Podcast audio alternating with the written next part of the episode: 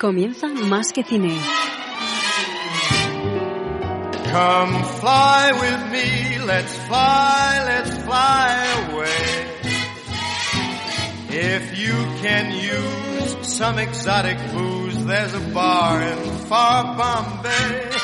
Come fly with me, let's fly, let's fly away. Come fly with me, let's float down to. Muy buenas tardes y bienvenidos a Más que Cine, programa 279, ya 5 de noviembre. Hoy vamos a tener un programa especial, le hemos ido avanzando durante los últimos días y también a través de las redes sociales que vamos a entrevistar a Francisco Javier Millán, el autor de un fantástico libro llamado Generación Gunis. Pero antes de nada, antes de presentarlo y antes de entrar de, de, lleno con toda, bueno, es que vamos a hablar muchas cosas y vamos a, a, presentarlo como es debido. Pero vamos a saludar primero a Raúl Bocache, que lo tenemos aquí en directo. Muy buenas tardes, Raúl. Buenas tardes, Javi, y a toda la audiencia de Más que Cine.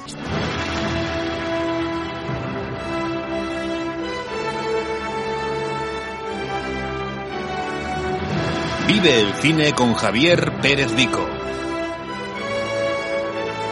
Toda la información sobre el mundo del cine. Con un amplio abanico de colaboradores.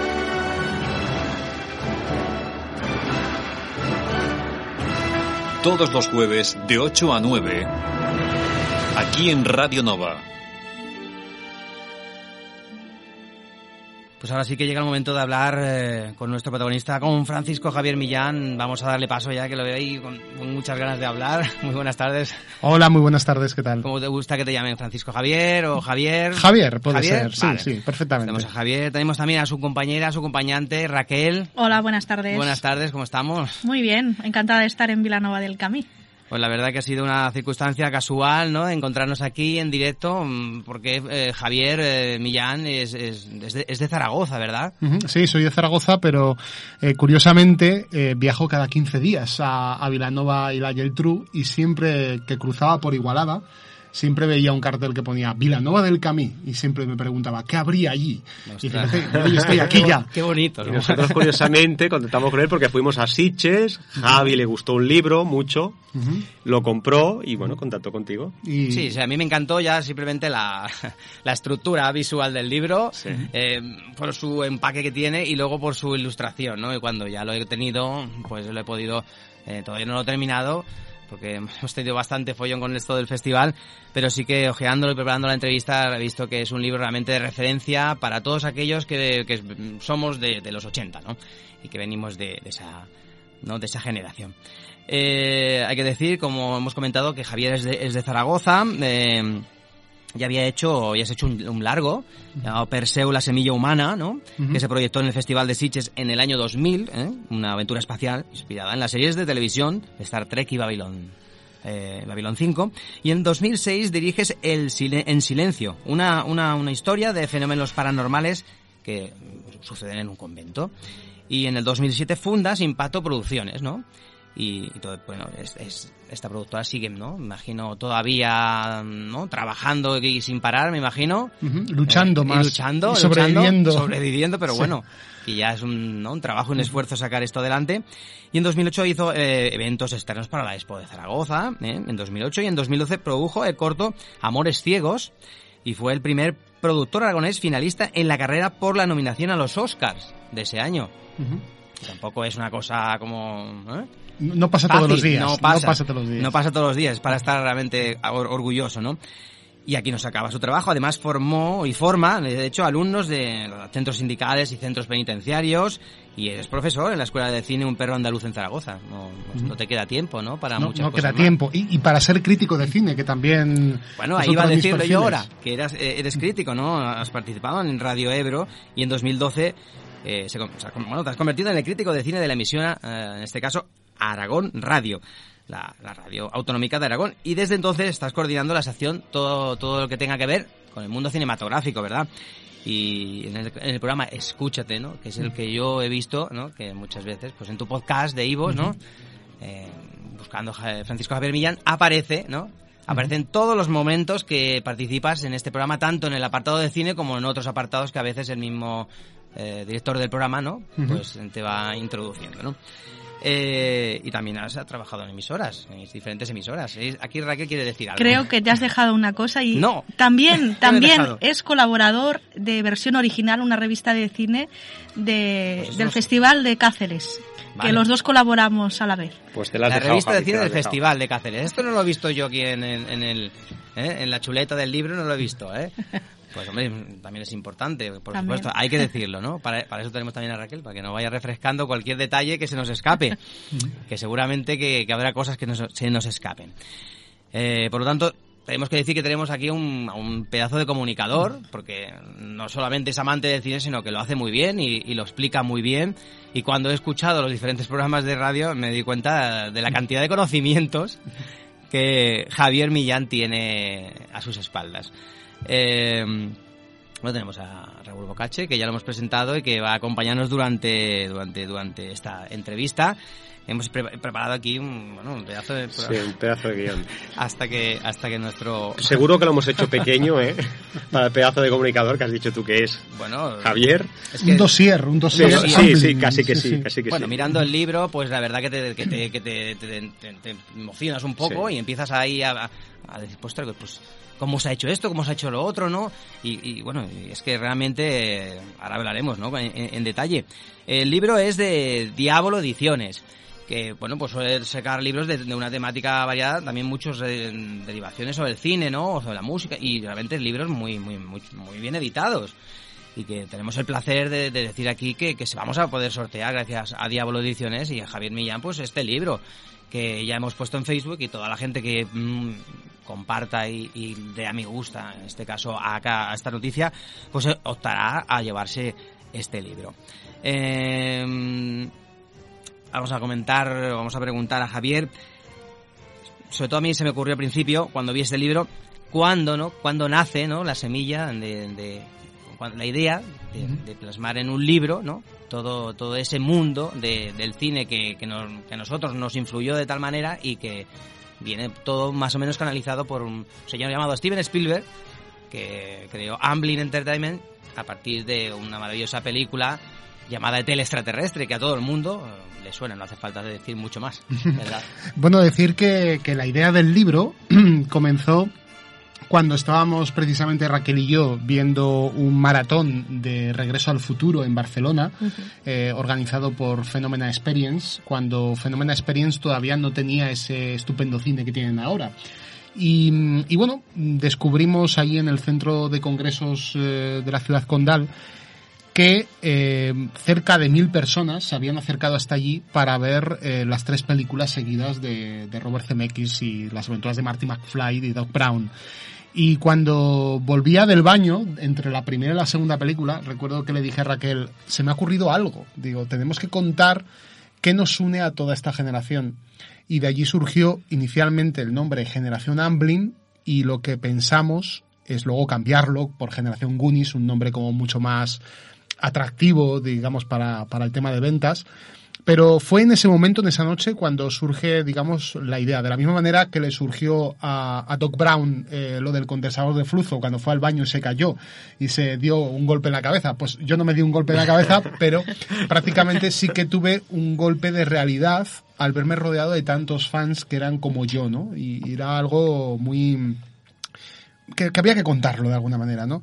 Y luego hay que decir que, claro, ese año estábamos a año y medio vista de lo que es el 30 aniversario del estreno de Los Goonies, Regreso al Futuro y eh, El secreto de la pirámide, que son tres películas que me marcaron muchísimo a nivel de espectador y a nivel personal en los años 80.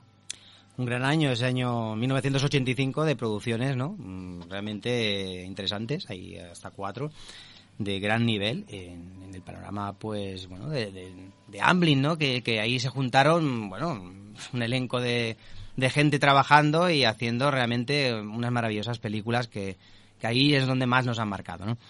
Vamos a repasar las diferentes películas que, que sobre todo el productor Steven Spielberg y director pues ha ido realizando, bueno, pues que ha ido combinando la producción y la dirección y saltando pues un poquito por las páginas del libro para hablar de, de una película mmm, de fenómenos paranormales que todavía, ¿no? No había, no se había cuajado, ¿no? Por así decirlo, Amblin como tal, pero sí que ya en el año 82, con en este caso eh, Top Hopper, ¿no? Como director, creó una maravillosa película, mmm, Poltergeist, que bueno, pues eh, yo sí que la recuerdo, sobre todo, bueno, la imagen de la niña allí frente al televisor, aquel típico televisor, ¿no? De, de cuadrado y bien gigante, ¿no? Y me dejó impactado aquella película. De hecho, la sigo recordando y no la he vuelto a ver desde entonces. Yo, yo no sé si la has vuelto a ver tú recientemente. Imagino que todo esto lo has estado viendo, ¿no? Sí, Para recuperar, ¿no? eh, eh, no solamente la he visto recientemente, sino que la he visto muchísimas veces, ¿no? Porque es una de las películas que también más me marcan de pequeño. Curiosamente, siempre digo que la noche en que emitieron Poltergeist en televisión, en televisión española, un viernes cine, esa noche mis padres me dejaron solo viendo la película, ellos se habían ido a dormir antes y claro, imaginaros para un niño de unos 10, 12 años aproximadamente lo que fue ver escenas como la de la televisión, el payaso, el árbol gigante. Bueno, no dormí en toda la noche. En ese momento me di cuenta que Spielberg eh, no solamente era un poco el Spielberg de la fantasía y de las aventuras, como eh, hemos hablado de T, el extraterrestre o Regreso al futuro, sino también tenía un lado oscuro y también le gustaba tocar un poco la fibra sensible del terror, ¿no? De, de los espectadores. Eh, Poltergeist es una película que es sumamente actual y le puede decir muchas cosas al remake que se estrenó este, este año. Un remake que es muy fallido en muchos aspectos y que vuelve a demostrar que Poltergeist, la primera y la de todas, la única y la original, tiene un potencial que visto hoy en día y a pesar de que los efectos especiales algunos se nota muchísimo como se hicieron, todavía tiene un impacto y una inquietud que sobrepasa la pantalla por todos los costados. También fue una época, ¿no? Donde habíamos venido, ¿no? Años antes de haber visto películas como El Exorcista, como El Ente, ¿no? Ya dejaban un poco de ver un, un, ¿no? Un, un terror realmente diferente, ¿no? Que el cine estaba cambiando, ¿no? Pero sí, en esta, a ver, sí que es terrorífica, pero no deja de tener esa magia, ¿no? Esa magia que tiene un poquito las producciones, ¿no? Que vienen un poco, como estamos hablando, de Amblin, ¿no? Es ese ambiente de... Dentro de ese terror, no era un terror tampoco Visceral, ¿no? Sí, visceral. Era Mm. un terror que, que sugerido y, y- y que te daba mucho miedo porque, bueno, pues incluso la, la, la señora aquella, ¿no? Que, que llegaba a intentar, eh, pues, quitar ese, ese, mm, ese mal maligno que había en esa casa, ¿no? Ya, da, ya de por sí daba miedo, ¿no? Pero yo sé que esa película ha tenido muchos, eh, bueno, problemas o se le han ido encontrando muchas leyendas, ¿no? Negras, sobre todo con este tipo de películas terroríficas. Sí y que- Foster lo tiene y, y tú lo hablas muy bien en el libro. Así es, sí que es verdad que mm, Hollywood se aprovecha mucho de esto de las leyendas negras de las películas de terror, sobre todo para crear eh, un halo de misterio alrededor de ellas y que la gente vaya a verlas al cine. En El Exorcista se decía que la gente se desmayaba en directo viendo la película y con Poltergeist pues pasaba tres cuartos de lo mismo. Lo que ocurre es que Poltergeist en concreto generó una leyenda que habla de la posibilidad de que muchas de las muertes que se produjeron a raíz del estreno de la película fue por culpa porque abrieron un campo, una puerta hacia el más allá y se encontraron con algunos de los integrantes del reparto con realmente los fenómenos paranormales en sus propios en sus propias carnes, ¿no? Y ahí tenemos, por ejemplo, a Heather O'Rourke, la niña rubita que aparece haciendo de Caroline, la protagonista de la película, que una vez que filmó la primera hizo la segunda parte ya sin Spielberg y luego llegó a hacer la tercera. A mitad de la película eh, tuvo una inflamación intestinal eh, por culpa de un parásito, un hecho eh, de estos de uno entre un millón y al final tuvo, tuvo bueno, terminó falleciendo. Eso sí que, Sí, sí. Eso sí que es da miedo. ¿eh? Ya, apro- miedo. aprovecharon el tirón. Que uno entre un millón y que se muera la que protagonista se de la muera eh, sí, sí. da que pensar. es muy fuerte y, Da- y- y lo Claro. más duro y lo más duro fue que, que se les murió a mitad de película es decir cuando estaban rodando Poltergeist 3 que es una película eh, que, que es inclasificable en muchos aspectos eh, tuvieron que cambiar eh, a la niña tuvieron que coger a una actriz que se le parecía y en muchas de las escenas se ve y se nota que es una niña completamente diferente Eso es igual, ¿no? Sí, sí, un desastre. Pero quien realmente también sufrió una muerte atroz fue eh, Dominic Dunn, que es la, la que hacía de hermana en la primera película, que eh, finalmente su novio la terminó estrangulando. Nada más acabar la película Poltergeist, eh, su novio le Qué provocaba... le, le provocaba todo tipo de, de vejaciones y de, y de insultos físicos de todo tipo y al final pues la pobre eh, una noche encontró la muerte en manos de su novio. Mejor no ver esta película. ¿eh? ¿Y del Mejor no, predicador? mejor- ¿Qué, mejor qué no. hay del predicador Uy, aquel? sí, ese hombre daba mucho miedo. ¿eh? Sí. Hemos hablado de la mujer aquella Sí. enana que... Sí, Tangina. Pero, pero el, el, el predicador es que ella tenía cara de, de hombre realmente cadavérico. Porque Sí, es, que sí. es una, es, es una, cada- Sí, una cara sí. realmente Cadavérica. esqueleto. Es, es, es realmente terrorífica. Aún me acuerdo de esa cara. ¿eh? Sí, bueno, estaba prácticamente ya con un pie en el más allá cuando estaba rodando la segunda parte. Lo, lo rescataron. No le hacía falta maquillaje. Porque yo creo que no. falleció, no vio ni la película estrenada, no llegó ni a verla estrenada. Hombre. Ostras, ostras. Sí que nombramos eh, tanto la secuela, la segunda y la tercera película, las nombramos en el libro, pero hay que recordar a los oyentes que no son películas de Amblin, porque Spielberg se desentendió por completo del proyecto y vendió los derechos a Metro Goldwyn Mayer, que fue la productora que continuó expandiendo el universo de Poltergeist. Bueno, ahora un poquito cambiando un poquito de película. Ese mismo año Steven Spielberg eh, estrenaría lo que sería la película ma- más taquillera de la historia durante muchos años. ET, el extraterrestre. La historia de un niño y un simpático extraterrestre muy inofensivo. Esta película significó un antes y un después para el director, y no solo para el director, sino también para el público que pudimos ver la maravillosa historia de Elliot y ET. Sí, es que marca, marca muchísimo y como bien decías, eh, fue la película más taquillera de ese año y de la historia del cine. Incluso con la inflación de los precios en, en- taquilla, años más tarde, décadas más tarde, todavía seguía siendo la número uno. Eh, tuvo que venir Titanic y James Cameron para derribarla de ese primer puesto, eh, puesto que además eh, James Cameron volvió a revalidar con, con Avatar eh, años después. Comentar que E.T. es una película que habla de una gran amistad entre dos seres que son completamente diferentes entre sí y que se conocen de una manera casual y se ayudan entre ellos. Es una gran obra dedicada sobre todo a las almas gemelas y a la gran amistad. Creo que son atributos que en los años 80 los espectadores de aquella época y los que éramos niños en aquella época cultivábamos mucho lo que eran nuestros amigos, nuestra gente, la gente que nos rodeaba. Éramos fieles sobre todo a nuestros amigos, la amistad. Y eso es una de las marcas de la productora Amblin. Y yo creo que todo esto se ha perdido un poquito. Todo esto de la amistad eh, como que se Sí. toma de una manera un tanto superficial en la actualidad. Un poco más virtual, digamos. Sí, más virtual en algunos casos. Frases como mi casa, teléfono o cuando nombraba al joven Elliot, la maravillosa fotografía, la música, que, que de, como no de su incombustible compositor John Williams y, y los elementos típicos de su, de su cine que a partir de esta película cada vez se, verían más reflejados, ¿verdad? Sobre todo la comunicación, porque eh, ET habla de cómo dos seres que no se comprenden porque no hablan el mismo lenguaje pueden comunicarse perfectamente. Y esto se ve luego posteriormente en películas como El Imperio del Sol o Amistad, donde seres humanos que forman parte del mismo planeta pero que eh, viven en, en países diferentes, al final terminan comunicándose, si al final uno quiere, termina comunicándose con el otro.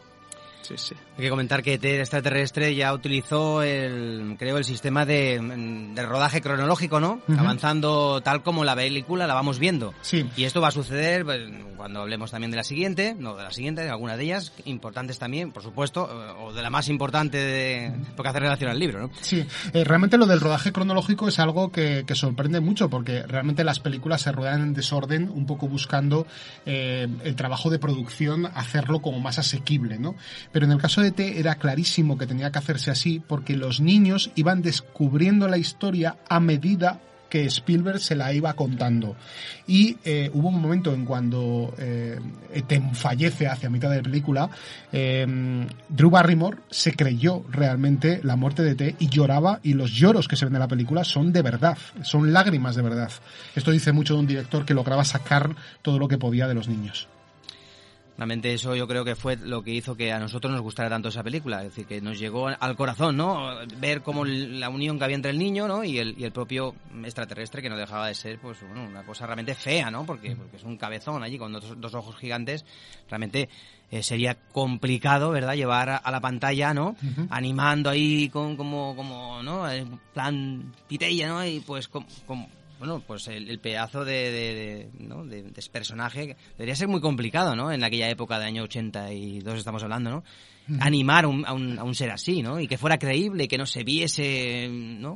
Los Además- cables y los... eh, Esto que comentas es, es muy interesante porque realmente Spielberg pidió expresamente que los que manejaban, los marionetistas que manejaban con cables al muñeco, estuvieran lo más alejados posibles del lugar donde se estaba produciendo el rodaje. De esta manera, los niños tenían la sensación mágica de que aquella criatura era real y veían muy pocas veces a la gente que estaba detrás de ellos. Claro, así sería más creíble. Claro, mucho más creíble. Y sí que trabajaban como una especie de andamiaje, porque por detrás estaban, por debajo estaban los cables y todo el sistema de, de- de, bueno, hidráulico en algunos casos para manejar las expresiones de- del, del personaje. Era la época en la que bueno, empezaron a aparecer. en- ahora también hablaremos de, otra película posteriormente que utilizó también ese tipo de, te- de técnica, porque no, no había otra, ¿no? Claro. Eh, hay que decir que T, el extraterrestre, pues ya creó, por así decirlo, el logotipo, ¿no? El logotipo de Amblin, porque cuando salen los niños con las bicicletas corriendo y cogen el vuelo, ¿no?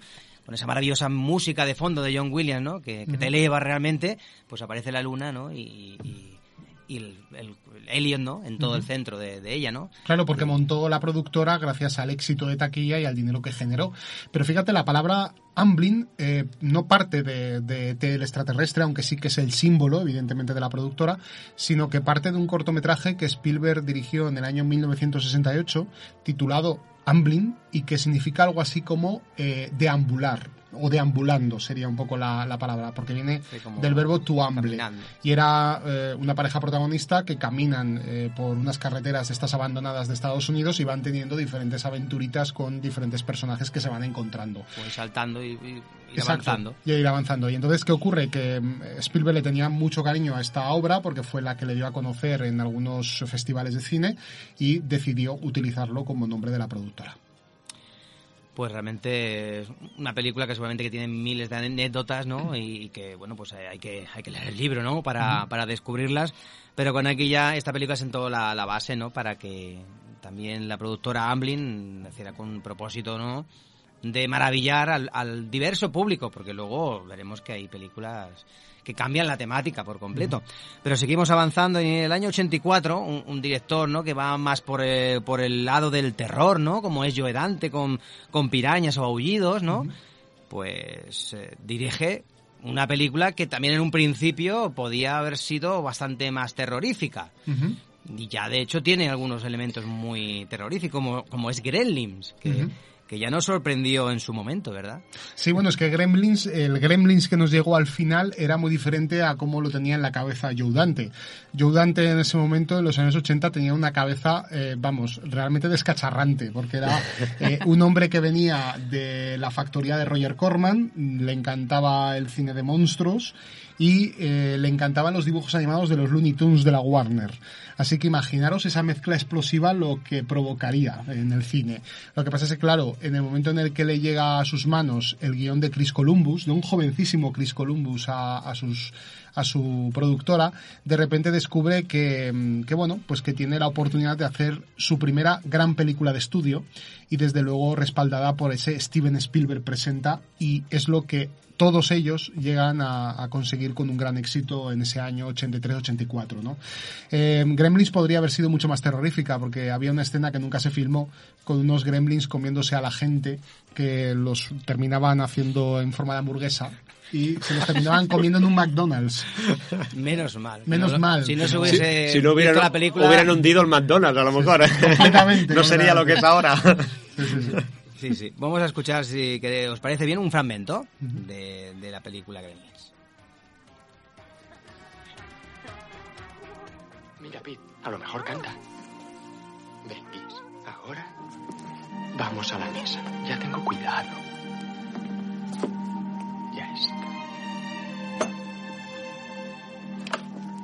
Oye, Billy, ¿dónde puedo conseguir uno? No lo sé, es el único que he visto. ¿Puedo cogerlo? Claro, ¿por qué no? ¿Le has gustado? Muy bien. Lo siento. ¿Qué había en el frasco? Nada, solo agua. ¿Por qué grita tanto?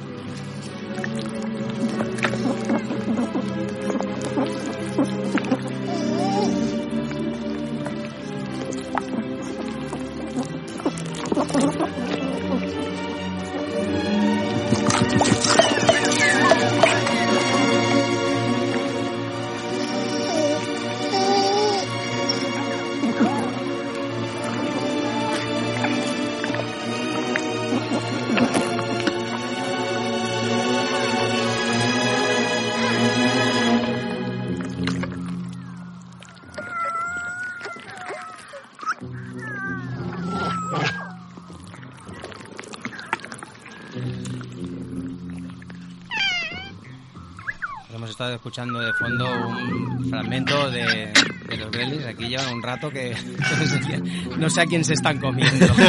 Más bien se están reproduciendo. se están Sí, sí, reproduciendo, sí, ¿no? Sí, sí, sí. Eh, la verdad que hay que decir que también la banda sonora de Jerry Goldsmith es fantástica, sobre todo ese, ¿no? esa melodía que te deja realmente rápidamente el recuerdo de esa película. Yo a veces la he silbado y, y- y sin saber por qué, pero la he silbado. Y cuando dices Gremlin, te aparece, ¿no? A mí me pasa mucho silbar esta melodía y la de Poltergeist, que también fue, fue composición de él.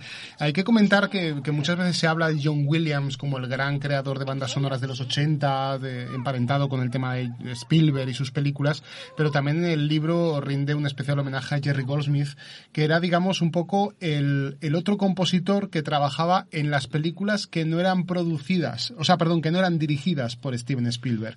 Y ahí lo tienes con estas dos grandísimas bandas sonoras y esa unión tan especial que tuvo con, con Joe Dante. Y bueno, pues es una típica película también muy navideña, porque bueno, eh, aparece el de- telón de fondo, eh, pues esa época del año y siempre suele ser, bueno, se suele ver muy bien, ¿no? En, en- en Navidad, ¿no? Y Eh, Hay alguna pequeña referencia, ¿verdad? También. Y además hay que decir que, que inicialmente no se estrenó en Navidad, porque Warner hizo un movimiento de última hora y quiso ponerla en verano. Es una cosa curiosa, pero en Estados Unidos se vio, se vio en esas fechas. Y eh, en el libro comentamos que es la película de referencia de Navidades para eh, nuestra generación. De la misma manera que generaciones pasadas pues fueron películas como Navidades Blancas o Qué Bello es Vivir, por ejemplo, pues para nosotros es Gremlins. O sea, para mí se me dicen, ¿cuál es tu película de Navidad favorita? Gremlins, sin lugar a dudas.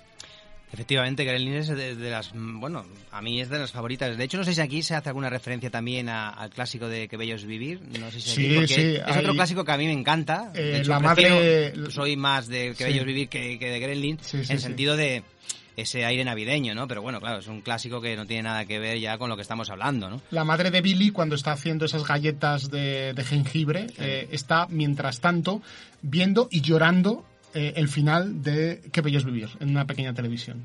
Y también hay que decir como curiosidad que esta película marcó también un antes y un después porque a partir de ese año las producciones ya tuvieron una restricción, ¿no? De que tenían que ir acompañados, con, en este caso con un adulto, si tenían, en este caso, menos de 13 años, ¿no? Eso que es. pasó en esta y luego también en, en Indiana Jones. Sí, en el Templo Templo Maldito. que es una película ya, ah, no, porque Sí, sí. estamos hablando ya también un, de un palabras bastante- mayores. Sí, sí, sí, no me extraña, ¿no? El no recomendado o el PG-13, que es el, realmente la- las siglas que utilizan lo- los norteamericanos, fueron, fueron creadas eh, por, por culpa de Spielberg, por culpa de estas dos películas. Pues si no hay nada más, Raúl, vamos avanzando. Sí. Vamos hablando de producciones porque aquí vamos a poner en este caso un momento de una película, una saga. Nosotros que ya hemos hablado también hace unos, unos meses, Sí, de- estamos hablando de Regreso al Futuro. Ujú. Regreso al Futuro llegaría en el año 85, ese año que ha dicho Javier perfectamente, Javier Millán, autor del libro Generación Goonies, que eh, es el año importante, ¿no? Donde Amblin ahí mm, estrena unos, unas películas realmente de, mucho peso. Y vamos a escuchar un pequeño fragmento, en este caso, eh, de Regreso al Futuro. Misma, pero 30 años más vieja, le daría un shock y perdería el conocimiento. Y dos, el encuentro provocaría una paradoja temporal, lo que produciría una reacción en cadena que seguramente desarticularía el continuo espacio-tiempo y destruiría todo el universo. Claro que esto sería en el peor de los casos. La destrucción podría ser localizada y reducida solamente a nuestra galaxia. Pues es un consuelo. Qué momento, ¿no? Eh, es mal, menos mal que el universo no se expandió, como decía, como decía Doc Brown. Bueno, esto es un fragmento de la segunda parte, ¿eh? es un fragmento parte. de Regreso al Futuro parte 2. Hemos, hemos colado aquí un Que, fragmento que hace poco hemos, pasa- hemos pasado, bueno, estamos pasando quizá, ¿no? Hace No es equivocado, días, no, no, por eso, no es equivocado porque es premeditado, porque realmente hace poquito el futuro de Marty y Doc eh, ya no es futuro para nosotros, sino que fue presente y ya es pasado. Por lo tanto, la super paradoja de Doc se ha hecho totalmente realidad ahora. En lo Sí, que sí que es verdad, que no vuelan los coches, ni los aeropatines, ni demás. El 30 aniversario se ha producido hace, hace muy poquito y bueno, ha habido conmemoraciones, ha habido estrenos, ¿no? Estrenos de la película en, en- en diferentes salas y hemos podido pues disfrutarla de nuevo. De hecho, pues algunas empresas han intentado también ponerse al día en los avances eh, eh, que aparecen en la segunda entrega, ¿no? Sí, han El intentado futurista- los dos últimos meses correr a ver si podían hacer algo y Bueno, es que incluso eh, Pepsi eh, sacó la famosa Pepsi Perfect y han, han hecho una tirada muy limitada para que la gente tenga en su casa el famoso bote que aparece en el café de los 80 de la segunda Y parte. las zapatillas Nike también. Y las zapatillas Sí, Nike, las que además sí, en este caso sí que es verdad que, que persiguen un fin muy positivo porque eh, forman parte de, bueno, el dinero que van a recaudar con las zapatillas para el Michael J. Fox Foundation, que es contra eh, el mal que, que tiene el pobre hombre Sí, Parkinson. del Parkinson, sí. Sí, sí. La verdad es que yo vi hace poco pues un programa de estos de televisión americanos donde aparecían ambos eh, con el coche, con el DeLorean y salían salían en el Michael J. Fox, ¿no? Y, y el, y el- y el otro señor que no, re- no recuerdo su nombre. Christopher Lloyd. Y Christopher Joy y bueno, realmente ya, claro, una cierta edad, ¿no? Sobre todo Sí. Chris- Christopher Joy que ya, ya también era, ¿no? Ya sé, ya era, ya era, ya era grande, ¿no? Bueno, me imagino que también por el pelo blanco al igual daba Claro, sensación de ser más mayor. De, pero ya se les ve bastante envejecidos, ¿no? Y los Sí. años no pasan en balde. Y por el supuesto. pobre Michael J. Fox, por el tema de la enfermedad que padece, pues eh, evidentemente ha truncado su carrera y, y se le ve peor, claro. Es una lástima. Además es curioso porque eh, en muchas teorías hablan que posiblemente el, el Parkinson que padece fue por culpa del ritmo tan frenético que tuvo durante la filmación de Regreso al Futuro, porque él estaba rodando eh, Enredos de Familia eh, a lo largo del día y luego por las noches sí. se iba corriendo a rodar Regreso al Futuro, por lo Sí, tanto sí. estaba durmiendo unas tres o cuatro horas diarias. Sí, sí, a partir de las seis horas o algo así, me parece que lo estuvimos comentando. Cuando Sí, se sí. acababa, se iba para allí y rodaba, sí, pero sí, era sí, increíble, ¿no? estresante, Que sea, que sea por eso. Y curiosamente, en el momento en que se filmó eh, Regreso al Futuro 3, eh, al año siguiente es cuando se le diagnosticó el terrible Parkinson. Eh, comentar, pues eso, que el director Robert Zemeckis ya venía más o menos, ¿no? Poco a poco mm, dejándose ver con películas como Tras el Corazón Verde, ¿no? Que también era por, por, no sé si fue anterior o posterior o... Tras el Corazón Verde es de un año antes un de Regreso al Futuro. que ya había dejado y había hecho varias más que Hmm. también con el apoyo, no sé si también del, de, de Spielberg, Spielberg. que ya lo veía más o menos como una referencia, ¿no? Sí, Spielberg le produce dos películas, una que se titula Locos por ellos, que habla sobre el primer viaje de los Beatles a, a Estados Unidos, una película muy recomendable, y luego una locura, una comedia con Carl Russell eh, titulada Frenos rotos, coches locos. Eh, en el momento en que Michael Douglas le llama para dirigir Tras el corazón verde, a eh, CMX se le abre un camino perfecto para poder eh, realizar Regreso al Futuro, porque lo tenía muy complicado, porque hay que recordar que CMX casi acaba con la carrera del propio Spielberg como director, porque de él es el guion de la película 1941, que es uno de los grandes fracasos de Spielberg en los años 70. Pero al final lo que no fue un fracaso fue su amistad, que estaba, vamos, eh, muy sólida, ¿no? Tienes que creerme. Pues dime, chico del futuro. ¿Quién es el presidente de los Estados Unidos en 1985? Ronald Reagan. ¿Ronald Reagan? ¿El actor? ¡Ja! ¿Y quién es el vicepresidente?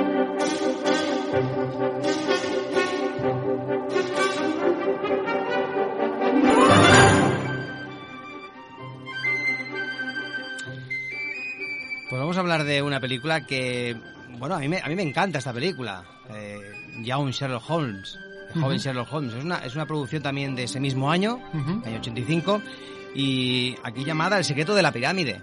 Sí, Pero, el bueno, secreto pues- de la pirámide por darle un aire como más eh, tipo Indiana Jones, ¿no? En este caso. Lo más Sí. misterioso, ¿no? Digamos. Sí, porque decir ya un Sherlock Holmes, bueno, a lo mejor la gente dirá esto, ¿no? Me van a meter otra historia de un personaje muy clásico y literario y al igual pues la gente como que no la acaba de asumir, ¿no? Y en cambio es una película muy, muy, muy, muy entretenida para un público muy variado. Sí, y sobre todo adolescente, porque claro, los protagonistas, que son los personajes principales de, de, de- de Sir Arthur Conan Doyle, pues la verdad que tanto Sherlock Holmes como Watson son realmente unos personajes muy bien definidos. Ujú. Mm, Los actores lo hacen muy bien, la verdad que me encantan estos actores. Y la película tiene una, una producción muy cuidada, verdad, desde, desde la fotografía, la música. eh, a mí es una de las películas que más me gusta, de hecho. Y es más, eh, creó también inspiraciones a, a muchos espectadores, porque muchos conocimos el personaje de Sherlock Holmes gracias a esta película y gracias a la producción de, de Miyazaki, la producción japonesa Sí. de los dibujos animados. Yo También de creo los que al igual 80. a- a- es antes incluso, porque Sí, sí, sí. en la televisión no, no había otra y, y se estuvieron viendo consecutivamente todas esas producciones japonesas interesantes que llegaron Exacto. en los 80. Y, y fíjate, eh, muchos consideran esta película dentro del propio canon holmesiano, teniendo en cuenta que además Conan Doyle jamás escribió este primer encuentro con, con Holmes y Watson, porque realmente se conocieron ya siendo adultos cuando Watson venía digamos de las eh, de la guerra de, de la guerra en la India y él buscaba piso y se encontró que había un hueco en la 221B de Baker Street. Y, y curiosamente Chris Columbus de nuevo el guionista de, de Gremlins lo que hizo es vamos a ver qué podría haber ocurrido si estos dos se hubieran conocido en el colegio o en el instituto en este caso no en la universidad entonces eh, creó una aventura que si os fijáis tiene mucho de Harry Potter también, porque hay un caso que resolver, eh, son tres protagonistas, una chica y dos chicos, y luego, aparte del caso, tienen que asistir a clase. Y no es casualidad que Chris Columbus fuera el elegido por J.K. Rowling para dirigir las dos primeras películas de Harry Potter. ¿El por qué? Porque en el joven Sherlock Holmes está el germen de lo que sería las aventuras del joven mago. La verdad que, que sí, es verdad. Y, y esa, y esa película, pues nos, a mí por lo menos es dentro de las que hay, porque hay, hay series, ¿no? Hay, hay otras series que, que también han estado estrenándose, no sé si por los 80, ya, ya hubo una serie interesantísima que, que también la seguí y me gustaba mucho. Pero, pero bueno, hay una versión actual incluso. Mm. De ser lo que es Y- realmente eh, incluso tanto más buena, porque Mm. es que han dado, han reinventado un poco. Sí, sí, el- lo han reinventado y el bueno, ahora- personaje actualizándolo. Ahora lo tenemos en, en, el- en la carne de Benedict Cumberbatch, que hace una serie magnífica eh, con Martin Freeman. Pero fí- fíjate hasta qué punto llega la influencia del secreto de la pirámide. Eh, recientemente en verano se estrenaba una película titulada Mr. Holmes, con Ian McKellen haciendo de Holmes de, de muy mayor. Él, en la película, eh, va a ver a su vez una versión sobre sí mismo en el cine y el que interpreta a Sherlock Holmes en la película es Nicholas Rowe, el protagonista del joven Sherlock Holmes. Por lo tanto, es un grandísimo homenaje a esta película que también ha marcado muchísimo.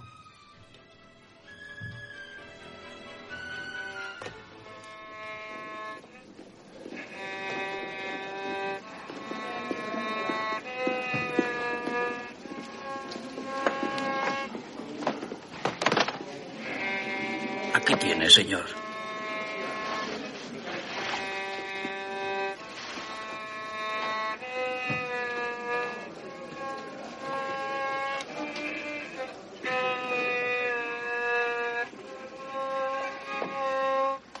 ¡No!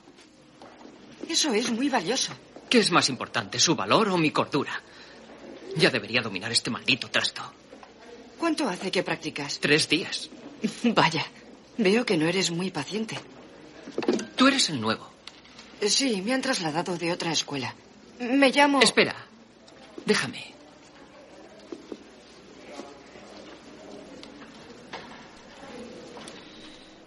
Pues una edición realmente muy cuidada y en la cual pues tenemos a Barry Levinson, un director que bueno hizo películas eh, realmente premiadas y con mucha categoría como Good Morning Vietnam o Rayman que, triunfaron en los Oscars.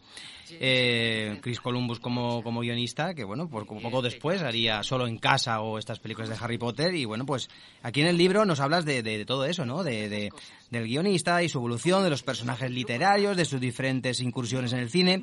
Es decir, explicas un poco todo. Es decir, cuando vamos hablando, sobre todo de, de estas películas que estás haciendo referencia de Amblin, muchas veces eh, utilizas el, el libro para también abrirte, ¿no? A, a, en este caso, al género o porque más adelante, por ejemplo, hay incursiones en, en- en el drama o la animación, y también te vas abriendo para intentar explicar en cada una de sus películas, pues no qué ramificaciones ha habido, o qué otros directores ha- han hecho cosas parecidas, o incluso ha- has hablado, en, como ahora aquí, eh, del propio director o el propio guionista, y vas haciendo referencias para ir cogiendo un poco a- ¿no? un puzzle ahí que, para que, para que la gente sepamos un poco, ¿no? De dónde vienen. No se hacen estas películas solamente porque sí, sino porque hay una serie de interacciones, ¿no?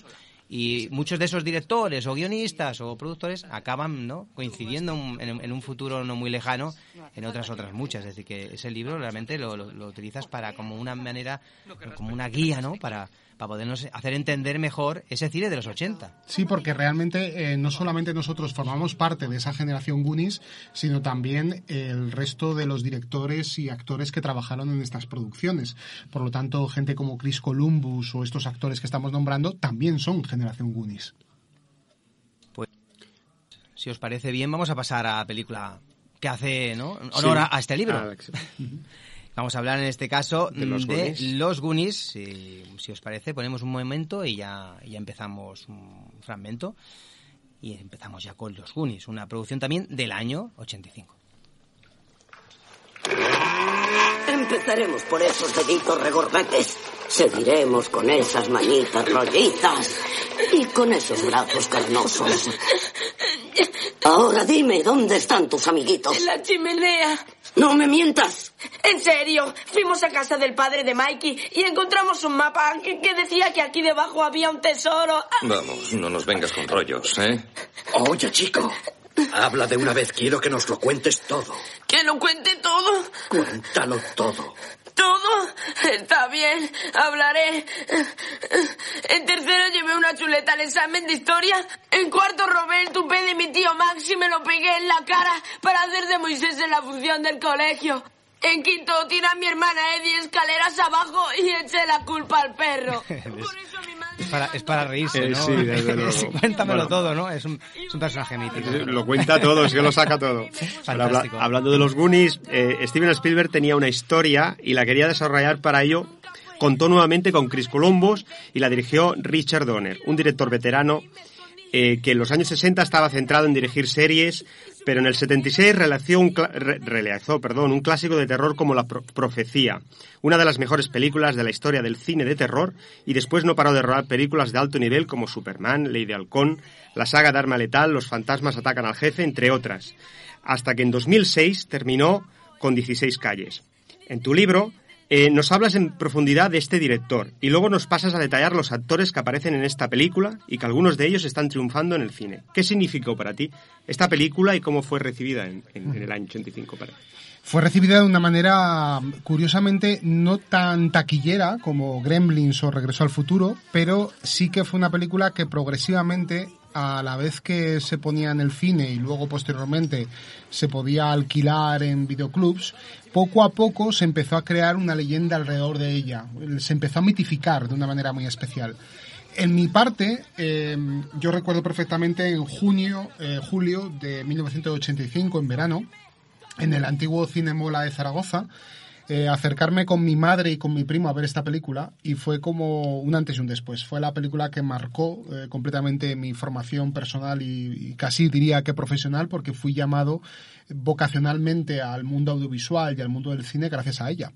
Gracias también a otras películas, pero principalmente a los Goonies. Fue la primera vez que vi algo que me llamaba poderosamente la atención en esa pantalla blanca que aparecía allí, ¿no? Y eh, en ese momento es cuando yo conocía ese Steven Spielberg presenta, que para mí era símbolo de magia y fantasía. Fijaros, la banda sonora que está sonando de fondo, de Dave Grusin, es una banda sonora que es lo que más recuerdo de la película. Es decir, muchas veces cuando tú recuerdas cosas de cuando eres niño, tienes sensaciones, tienes eh, a veces olores que te vienen a la mente, a veces te vienen eh, músicas, eh, a veces rostros que ya no están con nosotros. Pues para mí esta película es, y esta banda sonora en concreto, es sinónimo absoluto de mi niñez y de mi nostalgia. Es la banda sonora de mi niñez. Y para mí es sumamente importante. Sí, sí, sí. Realmente una melodía muy bonita y, y bueno, que nos marca, ¿no? Hay melodías que nos marcan. Sí, exactamente. Casa está tan marcado de una manera especial, ¿no? ¿Quién iba a decirlo, no? El día que entré con mi madre a ver esa película con título extraño, Sí. eh, que me iba a Es encontrar eh, pues eh, esa, esa película de mi vida, ¿no? Y, y fue en ese momento cuando yo tenía sola- solamente 10 años. Tenemos aquí otro fragmento, si queréis lo ponemos, el de, el de la, la historia de Willy el, el Tuerto. Vamos a Ujú. poner un pequeño fragmento.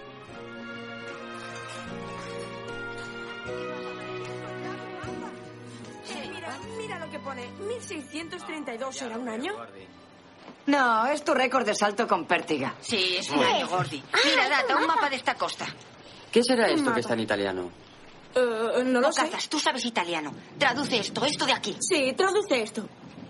El rufián que intentare descifrar el contenido de este mapa pagará su osadía con la más terrible de las muertes. Este mapa es muy antiguo. Todo el mundo buscaba esto, hasta nuestros padres, cuando tenían nuestra edad. ¿No habéis oído hablar de ese tío? ¿Cómo se llamaba ese pirata? Willy el Tuerto. Qué ganas, ¿eh? Eh, de sí. seguir escuchando lo que están diciendo. Sí, es sí. que la, De- la de- melodía de fondo, ¿no? De verla solo, poco a poco de, te va verla- de sentirla, de sentir todo el audio. En, en tu libro también repasas aquellas películas menos conocidas de la productora en esos años. Y la incursión de Amblin en una serie que tuvo mucho éxito, y yo la recuerdo muy bien aquí en España, llamada Cuentos Asombrosos, y que también nos comentas cosas sobre ellas en el libro, ¿verdad? Sí, Cuentos Asombrosos fue la incursión de Spielberg en la televisión, porque ya que en el cine estaba prácticamente ya dominando la taquilla en ese momento, él quería darle un homenaje claro a lo que fueron las series de televisión que él veía cuando era pequeño. Él eh, era muy aficionado a la serie de Twilight Zone de, de Rod Serling y eh, él quiso hacer su propia Twilight Zone con dos temporadas de una serie a la que invitó a directores como Joe Dante o Robert Zemeckis, pero también otros eh, creadores ya muy consagrados como eh, Clint Eastwood o, o incluso eh, Martin Scorsese. Bueno, de Twilight Zone, eh, aquí se llamó en, en TV3 La Dimensió Desconeguda, que todos recordamos que eran pequeños, pequeñas historias de 25 minutos de duración que hacían alusión a temas eh, variopintos del, del cine fantástico, ¿no? Y había, cabía todo allí. Incluso recuerdo el, el capítulo de Night Call que, que Spielberg se inspiró para, para hacer Poltergeist. Ahí Así tenemos es. la sintonía. Sí, es la sintonía. Es una serie que de la que parten prácticamente toda esta generación de directores, eh, tanto Spielberg como George Lucas, Scorsese, eh, Coppola, incluso eh, gente como Richard Donner se formó en ella. Richard Donner eh, dirigió algunos de los eh, de los capítulos más importantes de, de esta de esta conocida película, de esta per- perdón, conocida producción de Y televisión. Richard Matheson. Y Richard Matheson. Yo recuerdo, no, no recuerdo el capítulo, pero recuerdo una escena que al final, que era uno que lo entierran en el ataúd y se queda, bueno, se queda encerrado y enciende el mechero y se ve que está encerrado y, y se acaba el capítulo. Yo, yo me qued- yo me recuerdo esa escena, pero perfecta. No recuerdo qué capítulo era ni cómo se llamaba, pero recuerdo esa escena.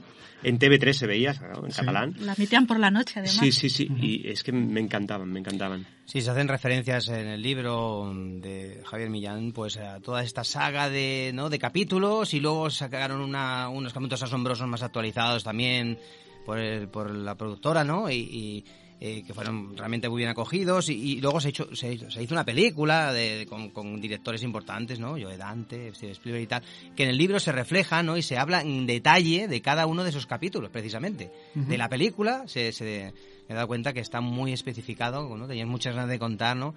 Eh, que esos grandes directores, que esa película es importante y que ahí, ¿no? Pues de hecho hubo un, el libro lo explica, es un suceso, ¿no? Un, un accidente. Un terrible Un accidente. terrible accidente además. que a ambos, a Spielberg y a, y a Joe Dante, les dejó un poco marcados y les supuso un problema a la hora de salir, bueno, pues pudieron salir airosos, pero tuvieron problemas pues, de hecho, Judiciales judiciales. De hecho, ahí tiempo, ya hubo un cambio, ¿no? Por, por ley para que todo este tipo de cosas se controlaran mucho más, ¿no? Así es. Y de aquí en el libro, pues, cuando hablas de cuentos asombrosos, te abres mucho también a, a toda la saga de cuentos asombrosos, ¿no? Ah, en los límites de la realidad, Raquel, los límites de la realidad, bueno, y cuando, cuando se ha comentado estos, estos capítulos en blanco y negro, ¿no? De no sé de qué año serían, pero que realmente eran capítulos de media hora, igual eran de los años 50, ¿no? O 63, 60. 64. Claro, yo Mm. recuerdo más bien a los, esos también los, eh, los vi, pero los, los Bueno, nuevos de... La serie empezó la primera temporada en el 58 y se alargó hasta el 65. Hay cinco temporadas y luego pues ya la serie se, Sí, se alargó famosa. en los años 70, 80,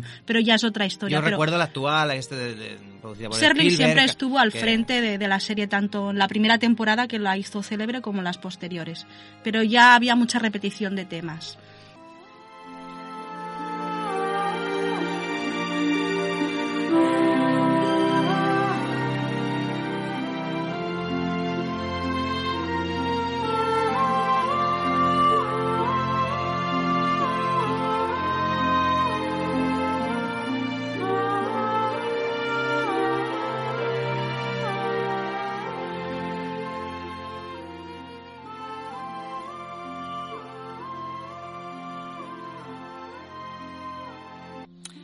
Pues seguimos eh, con la entrevista, seguimos hablando con Javier Millán, con su compañera Raquel, con Raúl Bocache también, que lo seguimos teniendo aquí en, en los estudios de, de Radio Nova, para seguir hablando de películas. Hemos hecho un repaso muy rápido, nos hemos saltado rápidamente, hemos has visto que hemos pasado muy por encima por, por los Goonies. No sé si te ha quedado alguna cosita ahí que no hayas dicho, seguramente que te hubiese gustado Bueno, en el libro está todo, ¿no? Está todo, Eh, la verdad que hay que sí. porque hay un buen capítulo, ¿eh? Sí. Se habla Sí, muchísimo. porque si se explica todo aquí, la gente no comprará el libro. No va a comprar el libro. Entonces, mm, Exacto, sí que es verdad que hay un capítulo en, en este concreto que hablamos de, de la localización donde, donde se filmó la película. Es una población que se llama Astoria, que está en Oregón, y eh, es un lugar como muy especial que eh, crea parte de esa magia que tiene la película, porque es un lugar lleno de acantilados, de playas eh, inhóspitas, de, mm, de lugares muy boscosos y, fíjate, cuando Richard Donner dio con esta localización, a partir de ese momento empezaron otras muchas producciones a rodar en, esta, en este lugar, como por ejemplo Expediente X o la saga Crepúsculo, que también beben mucho de este ambiente así boscoso y misterioso. Pues hay que, hay que leer el libro para descubrir muchos detalles de la zona, del lugar y de, de, bueno, de realmente de lo que significó esta película. Hay que decir que en el año 85 hubo una película también dirigida por el propio Steven Spielberg que ya cambia completamente de registro, pero también está producida por Amblin, que es, eh, estamos hablando del color púrpura. Eh, esta producción, que es un drama sobre la esclavitud y el racismo a principios del siglo XX, y nos hablas de, de- sobre todo del racismo que se ve reflejado en la propia gente de color, ¿no? Que, que en este caso con el, el protagonista, en este caso el actor Danny Glover, que lo veremos en la saga también Arma Letal y, y aquí dan, da un cambio realmente abismal, ¿no? Una película mm, larga, complicada, dura, que tuvo muchas nominaciones y que, bueno, pues eh, no se llevó ningún premio, pero que aquí también nos comentas en el libro realmente la importancia de esta producción de Steven Spielberg, que rompe un poquito, ¿no? Con, con lo que hasta ese momento se había realizado. con lo anterior fue un fenómeno más personal, eh, porque fijaros, cuando Spielberg eh, rueda Indiana Jones y el Templo Maldito, él no se queda muy contento con el resultado. Él la considera una película demasiado sangrienta, demasiado caótica en muchos aspectos, aunque la terminó dirigiendo por, por amistad eh, hacia, hacia George Lucas. Y, de esta película únicamente saca que, tuvo la ocasión de conocer al- a, la que sería su mujer luego posteriormente, Kate Capshaw. Pero hay que decir que en ese momento Spielberg le dice a su productora, Kathleen Kennedy, que está buscando imperiosamente un título o una novela o una adaptación dramática para que por fin eh, tenga lo que están esperando los otros espectadores de, un director. Eh, todo el mundo hasta ese momento hablaban de un cine muy infantil, muy juvenil, muy de fantasía, pero Spielberg quería demostrar que también era capaz de hacer un gran drama, y en este caso un gran melodrama.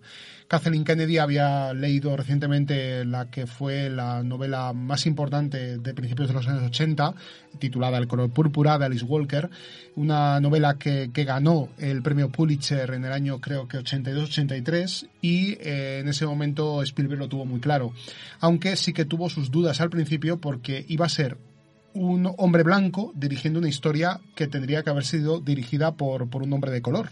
Porque, como bien decíamos, es una película ambientada a principios del siglo XX en una comunidad eh, casi prácticamente toda protagonizada por, por, por negros. Y claro, eso era muy difícil, sobre todo a la hora de dirigir y sobre todo porque en aquella época, aunque parezca mentira, en los años 80 todavía había muchas susceptibilidades de que un director blanco dirigiera historias de negros. Es curioso, pero así es. Ahora ya no pasa absolutamente nada en este, en este tema. Pero en ese momento resultaba muy duro tanto para él como para, para su productora.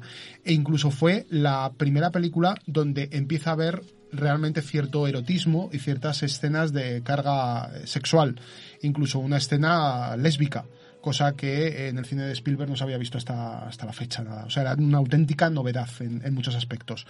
Fue su primera gran película seria, pero lamentablemente no tuvo el respaldo que él buscaba en el tema de los Oscars, porque cuando llegó la noche de los Oscars del año 85-86, en esa temporada, de repente eh, Sidney Pollack arrasó con sus Memorias de África y dejó a Spielberg y a Amblin eh, a cero. Es decir, no logró mm, conseguir ninguna de las preciadas estatuillas. Creo que optaba a 10 estatuillas en total. 14, 14. O 14, perdón, 14. Y no se llevó absolutamente ninguna. Imaginaros el fracaso que, La primera vez que, que- que fue. que sucedía con una Sí, sí, película sí. con tantas nominaciones y favorita Exacto. de llevarse nada. La academia lo vapuleó realmente de una manera asombrosa. Luego la historia cambió, luego posteriormente, afortunadamente. Por supuesto. Y eh, hay que decir que el año siguiente ya llegaron una, una película también tan diferente como Esta casa es una ruina, de. Richard Benjamin, y que, bueno, pues lo habíamos visto en películas de, de ese estilo como Mi novia es una extraterrestre, Made in, in America. Sirenas puede ser la más, ¿no? Y esta película de esta casa es una ruina, que es una comedia muy divertida, que además habla de, una, de un tema muy actual, como es que, que tu casa de repente sea invadida por eh, albañiles y por, eh, y por fontaneros y que la mayor parte de ellos, a ver, no tengo nada en contra de este gremio, pero en la película lo que muestra es que todos intentan engañarte, de alguna manera, Sí, sí. ¿no? Pero lo importante de esta peli es que eh, es la primera en la que colaboraría con Tom Hanks, un actor con, eh, con una gran cómica en los años 80, que luego ya cuando rodó Filadelfia y otros títulos en los 90, se convirtió en uña y carne con Spielberg y con él han rodado juntos varias películas. Eh, Salvado Soldado Ryan, luego posteriormente La Terminal y una película que no está en el libro porque ya forma parte de otra generación que se llama Atrápame si puedes, que es una magnífica película ambientada en los años 50-60 que habla sobre un estafador y ese policía que lo busca incansablemente por toda Europa. Y Tom Hanks está allí como protagonista y vuelve a estar como protagonista en la nueva película de Spielberg, Bridge of Spies, que se estrena en el próximo mes de Es decir, que todo eso va unido, ¿ves? Y al final, eh, esos, esos comienzos, ¿no? Esos, pues acaba haciendo que en este caso, pues ambos hayan seguido haciendo películas conjuntamente. Y son vecinos, ¿eh? Son, vecinos, bueno. Viven pero bueno, a veces casi esto- pared con pared. Sí, más que son vecinos, bueno, imagino que han encontrado sintonía, ¿no? Y, y han hecho producciones como, ¿no? Aquellas de series de, de la guerra y tal, de, eh, aquellas de... Banderas de nuestros padres. Sí, no, perdón, Y la, eh, la serie de Hermanos de Sangre, Sangre, y, Hermanos de Pa- y Sangre. Pacific y, Sí. y hicieron una serie realmente que han sido las más costosas de la historia y, de- y con una calidad increíble, ¿no? En el año 86 también en- entran dentro del mundo de la animación Ujú. con, con un señor llamado Don Bluth, Don Bluth, Don Bluth, Don Bluth, Bluth. Don Bluth, que también venía de la Disney, ¿no? Y que, bueno, pues tenía una, una calidad bastante importante. eh, Y bueno, pues el Spielberg se fijó en él y después de salir de allí, eh, este señor quería, Don Bluth, quería, quería producir, ¿no? Quería hacer algo, quería hacer algo personal, ¿no? Y, y bueno, pues eh, asociado con, con este caso con Amblin, re- realizaron eh, Fibel y el, el Nuevo Mundo. Pues una, también una película que trajo también unas secuelas y, y que realmente eh, también marcó también un, dentro del mundo de la animación, ya fuera de Disney, ¿no? Fuera de. Disney, que ya es decir, ¿no? Es que Spielberg en ese momento se quiso parecer ya a Disney, porque era lo último que le tocaba por, por, eh, por manejar, que fue la televisión, el cine de ficción y luego ya la animación. Entonces contrata a, a Don Bluth eh, para dirigir esta película que habéis nombrado, de Fireball del Nuevo Mundo, después de haber visto una película que yo recomiendo muchísimo, que se llama Nim, el mundo secreto de la señora Brisby, que es una auténtica joya de la animación de los años 80, y Spielberg se queda tan emocionado viendo esta película que decide, no, mi siguiente director, el que le voy a producir, digamos, mi primera película de animación, tiene que ser Don Bluth, de cajón. Don Bluth y Gary Goldman, que es su socio, con el que trabajarían luego más tarde en En Busca del Valle Encantado y Anastasia, que es una película también musical ya eh, bien metido en los años 90 Una de las mejores también que tiene este. una de las mejores. Además es un grandísimo artesano porque es uno de los últimos que quedan que todavía sigue dibujando a papel y boli y, eh, y, y todavía eh, incluso está intentando sacar adelante a sus ochenta y tantos años una película actualmente. ¿eh? Está intentando que, le financien una, una película que está basada a su vez en un videojuego al que hago referencia en el libro que se llama Dragon Slayer, que es el, el sería un poco la guarida del dragón que fue también muy conocido para los que jugaban en las recreativas también en, esos años 80, ¿no? Y, y bueno, Fireball es una gran eh, moraleja mm, y más bien que moraleja una metáfora de lo que sería la inmigración eh, que venía de, sobre todo de la zona de Rusia y Polonia, pero vista desde el punto de vista de los ratones son una familia de ratones que se llaman los Ratonovich, que vienen de Rusia eh, totalmente mm, hartos de, de, los gatos, que son los cosacos, que están siempre merendándose a sus familiares y, y, robándoles todo lo que pueden, y vienen a América un poco con la idea de eh, un lugar nuevo, de un nuevo mundo, y un lugar donde extenderse, un lugar que según las leyendas para ellos está libre de gatos y las calles están construidas con queso, cosa que es totalmente falso. Es una película que es un homenaje también a la Estatua de la Libertad, porque en el año en que se estrena eh, Fireball y el Nuevo Mundo, la estatua, la famosa estatua regalada por Francia, eh, celebraba el primer centenario y por lo tanto también está hablando un poco de, de, esta, de esta gran construcción. ¿no? Pero fijaros, lo que está sonando de fondo es la canción Somewhere Up There, que sí, te lo voy a pedir que la vuelvas a poner porque es una sí, porque melodía estaba terminando en ese momento, preciosa, está, sí. ahora está sonando ahora.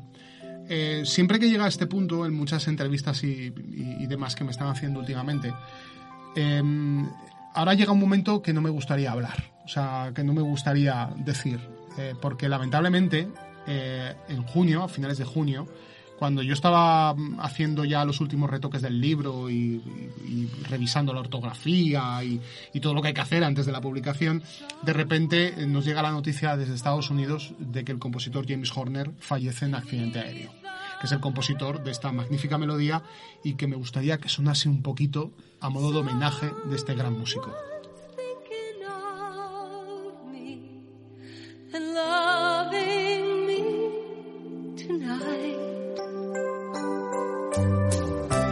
Somewhere out there, someone saying a prayer that we'll find one another in that big somewhere out there. And even though I know how very far apart we are, helps to think we might be wishing on the same bright star. And when the night wind starts to sing a lonesome lullaby, it helps to think we're sleeping underneath the same big sky.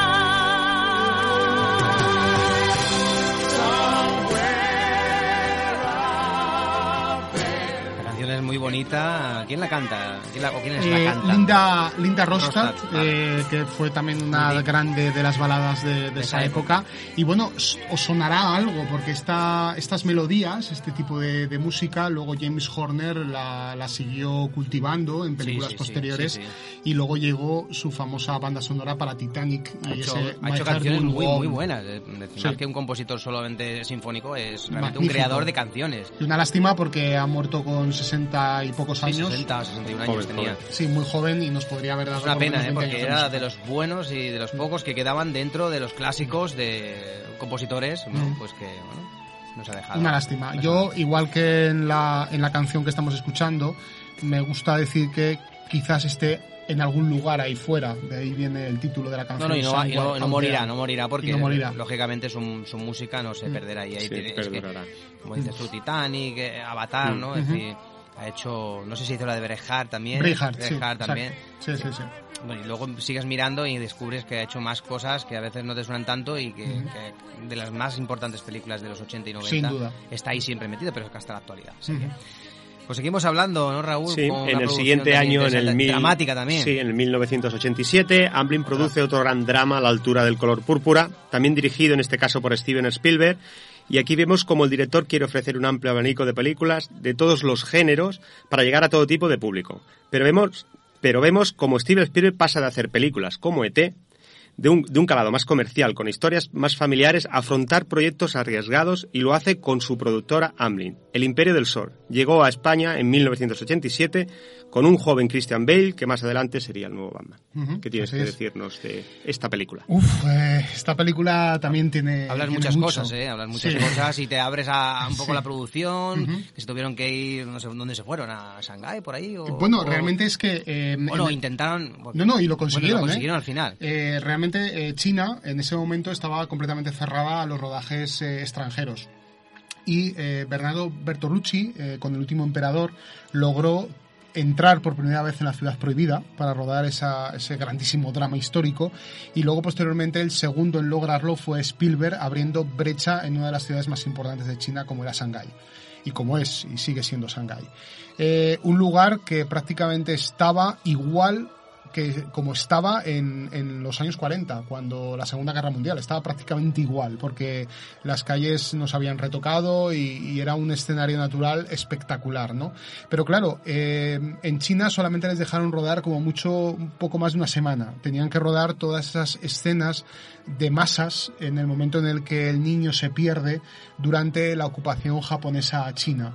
Y claro, el resto de la película había que filmarla en alguna otra parte. Y se filmó en nuestro país, se filmó en España. Se filmó concretamente en Trebujena, en Cádiz. Y fue porque al final, después de mucho buscar, a Spielberg le llegó un vídeo, un vídeo donde eh, aparecían imágenes de, de, de Cádiz y de ese magnífico sol rojo que se ve en, en las marismas y en, y en la zona del coto de, de Doñana y demás, y dijo, pero si esto es parecido a la imagen que tenemos todos de Japón y de China, de, de- de Extremo Oriente. De hecho, es la carátula, ¿no? Sí, sí, es la carátula, Sí, un enorme La carátula del, del- Entonces se trajo toda la producción aquí a España, trajo muchísimo dinero, mucho empleo, hubo gente que no trabajaba desde hacía meses, que de repente se puso a trabajar de carpinteros, de, de muchos extras. ¿eh? constructores, recuerdo muchos extras. muchísimos extras. Sí, sí, sí. Y incluso se crearon matrimonios entre americanos Sí, y sí. españolas, o sea que hubo eh, una gran Así que ahí, movida. ahí ahora, ahora mismo debe haber seguramente historias ahí Sí, sí, interesantes sí. que contar y Las gente hay, las que, hay. que de ahí Sí, sí, sí. seguramente que le ha cambiado la vida. En la documentación que he hecho para el libro me ha sorprendido muchísimo este capítulo porque cuando iba buceando me he encontrado declaraciones de gente que, que se casaron con americanos y que para ellos les cambió la vida completamente esta película.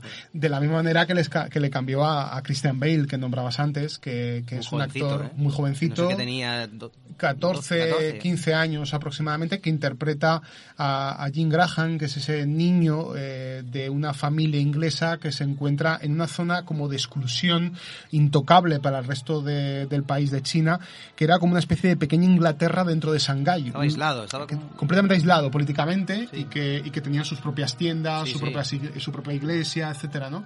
Y, y es muy curioso porque todo ese ambiente se ve en la película y, y para mí es una película muy importante porque fue mi primera gran película seria. Sí, es ¿no? decir, fue la primera película Drama, dramática es un drama, es- al, al que me enfrenté. Y es más, duro, no, no es muy tiene, duro. no sí, tiene sí, sí. momentos así como muy Spielberg. Bueno, los tiene. Algún momento, imágenes, eh, tal, Tiene eh, con el avión, no el sé si- avión, sí. Sí, vale, pero... Tiene un momento muy bonito que es cuando eh, Jim eh, sube eh, arriba, cuando están liberando el campo de concentración y de repente ve pasar un P-51 eh, y un soldado, el piloto, le saluda y suena esta magnífica música de John Williams de Cadi- Cadillac of Skies, que es el tema.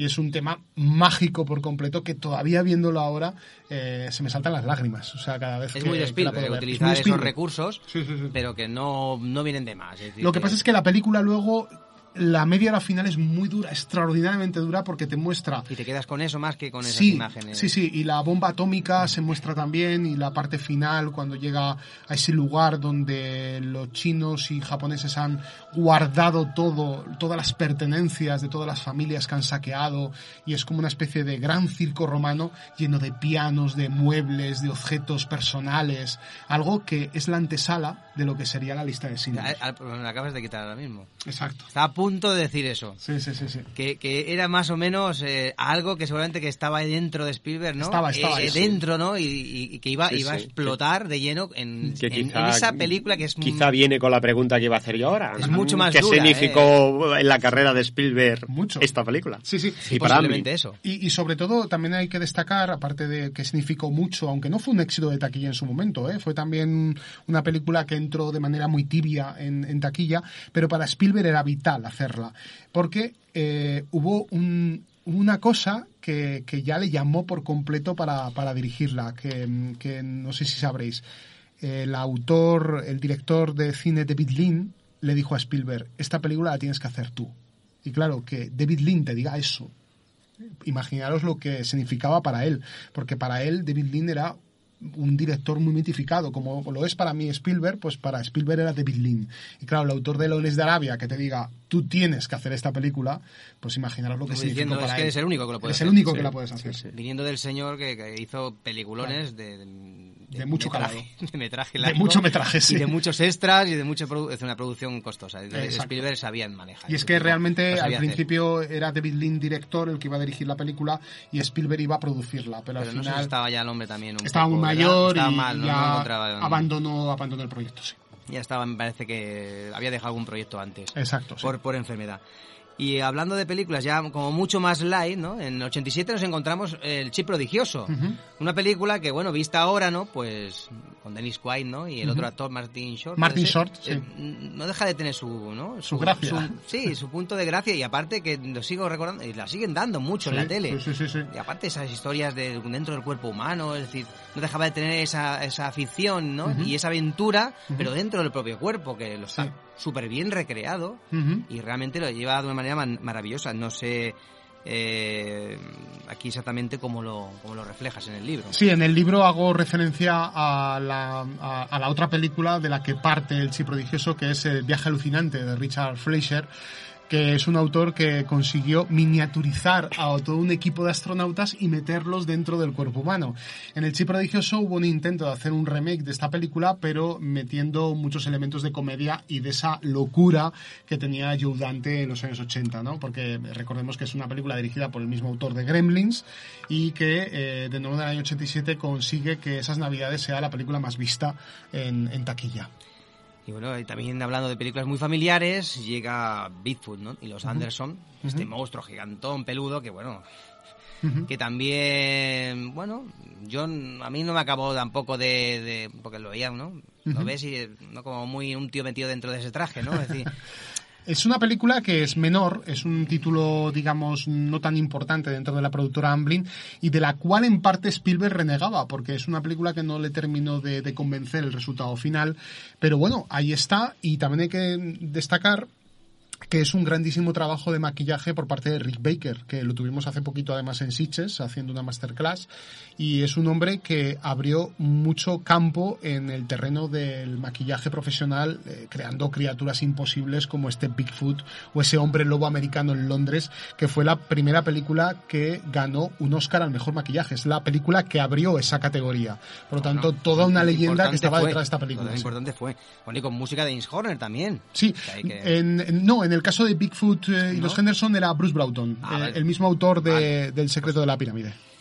Pues eh, recordad que estamos hablando con Javier Millán, eh, autor del libro Generación Goonies, que ha salido a la venta hace muy poquito tiempo, ¿verdad? Y, que, y que, bueno, no sé, haciendo un inciso ahora sobre todo esto, no sé cómo van las ventas. imagino. Sí, eh, bueno, las cifras eh, en lo que Es es... reciente, eh, todo el mundo me pregunta por esto, pero realmente soy el, soy el único ahora que no lo sabe. se me olvidará. Soy el único que no lo sabe. Eh, eh, realmente es muy difícil todavía hacer un volumen de, de ventas. Sí que estamos recibiendo muchísimas notificaciones por redes sociales de gente que se lo está comprando en- no solamente en España, sino en otros países. E incluso gente que manda fotografías y eso me hace muchísima ilusión. Incluso gente que se hace fotos con niños y que están leyendo el libro también. Y, mm, y bueno, pues eso me hace pensar pues que las ventas están yendo mejor de lo que cabría esperar, ¿no?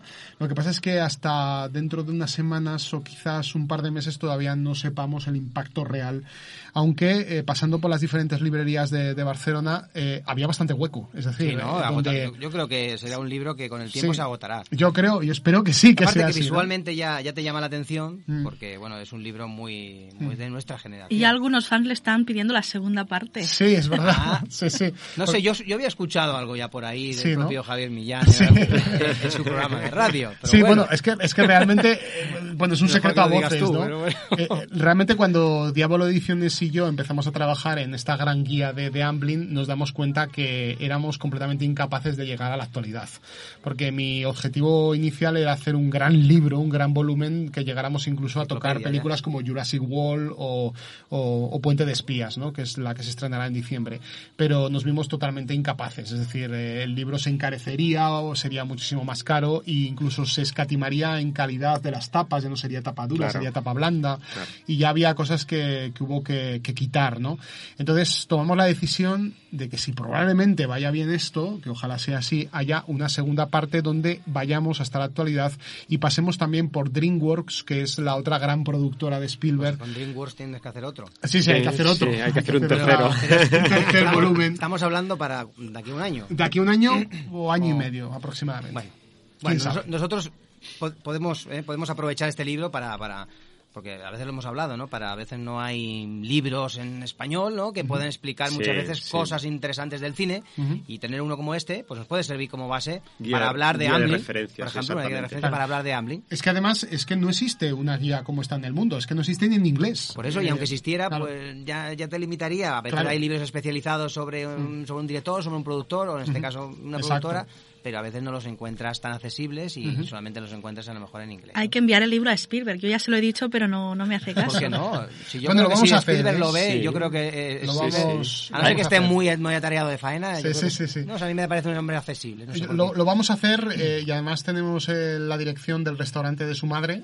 De, Sí. Ah, de- pues mira. de su madre. Entonces eh, se lo vamos a enviar a ella para con una carta y, y vamos a intentar que, que, bueno que llegue a sus manos. Nos Así que informáis, nos informáis. ya os informaremos. Va a ser Porque una sería- aventura. hombre, sería una aventura y sería muy bonito, ¿no? Poder Bueno, al menos, conocerlo. al menos ha tenido la suerte de conocer a Joe Dante en la pasada edición del Festival de Sitges. Sí, en el año 2014. eh, además, es verdad que Joe Dante, eh, gracias a esa masterclass que nos dio en Sitges, eh, me ayudó muchísimo para sacar muchos detalles de la película Gremlins, porque él en persona nos contó anécdotas, nos contó cosas del rodaje y que, bueno, muchas de las cosas estaban relacionadas con eh, la simple idea de que ellos, cuando rodaban la película, eh, vamos, ni, de lejos se, ocurr- se les ocurría que iba a ocurrir lo, lo- lo que iba a venir, es decir, el Sí, no, éxito. eso es imposible, aventurarse Claro. a eso. Sí, sí, y que todavía 30 años, que digo 30, 33 años después, todavía se sigan vendiendo gizmos en las tiendas. Sí, sí, Sí. no, no. Y, Sí, sí. y aparte que es un personaje realmente muy querido, ¿no? Porque Sí. es que es, es que es un...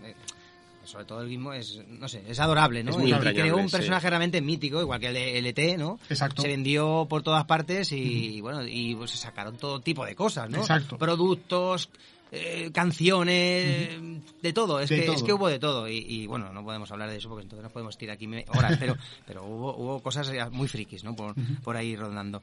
Eh, decir rápidamente que en el año 88 llegó eh, una película llamada eh, ¿Quién engañó a Roger Rabbit? que fue un peliculón y que realmente unir eh, mm, la técnica de personajes reales con animación ya se venía haciendo desde hace muchos años atrás. De hecho, tú en el libro hablas de todo eso. Sí. Y, y de cómo perfectamente eh, eh, este paso del tiempo ha ido, ha ido dando grandes películas en ese sentido. Y no solo eso, sino cómo la dificultad de juntar a personajes de Disney o de Warner Ujú. en una película pues que de un toque muy años 30 Ujú. que realmente eh, se sale de lo habitual, ¿no? Una animación Totalmente. maravillosa con un personaje mítico de la protagonista que te deja alucinado. Jessica Rabbit, ese- Esa es- es esa, esa mujer dibujo, fatal. dibujo. Sí, sí, total. Sí, sí. que Sí, que no, no era mala, sino que la dibujaron así. Qué curvas. Es lo que decía, qué curvas, efectivamente. Eh, es una película dirigida por Robert Zemeckis y eh, es un título eh, muy importante en Amblin.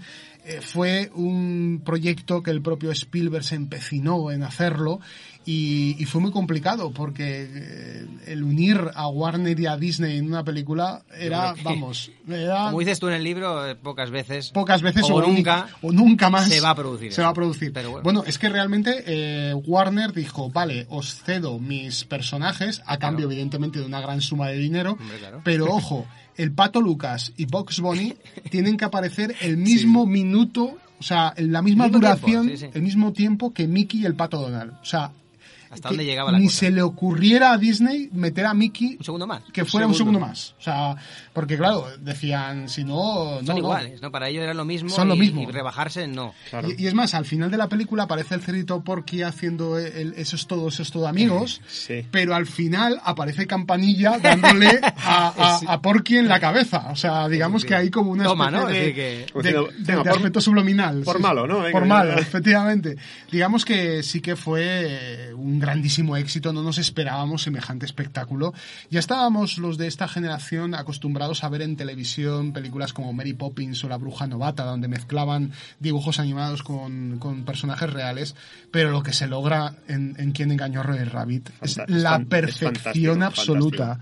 Es fantástico. Y encima es que eh, Bob Hoskins, el, el actor protagonista, Eddie Valiant, eh, interpretaba prácticamente en la nada. O sea, no tenía Lo más hace, que... lo hace muy bien. Y, Lo hace muy y bien. es un actor que también Sí. no hace mucho, sí. también falleció hace unos años. ¿no? Exacto, lamentablemente se nos Y fue. Y, ¿eh? y Robert Zemeckis dijo que era más dibujo animado que el propio Roger Rabbit.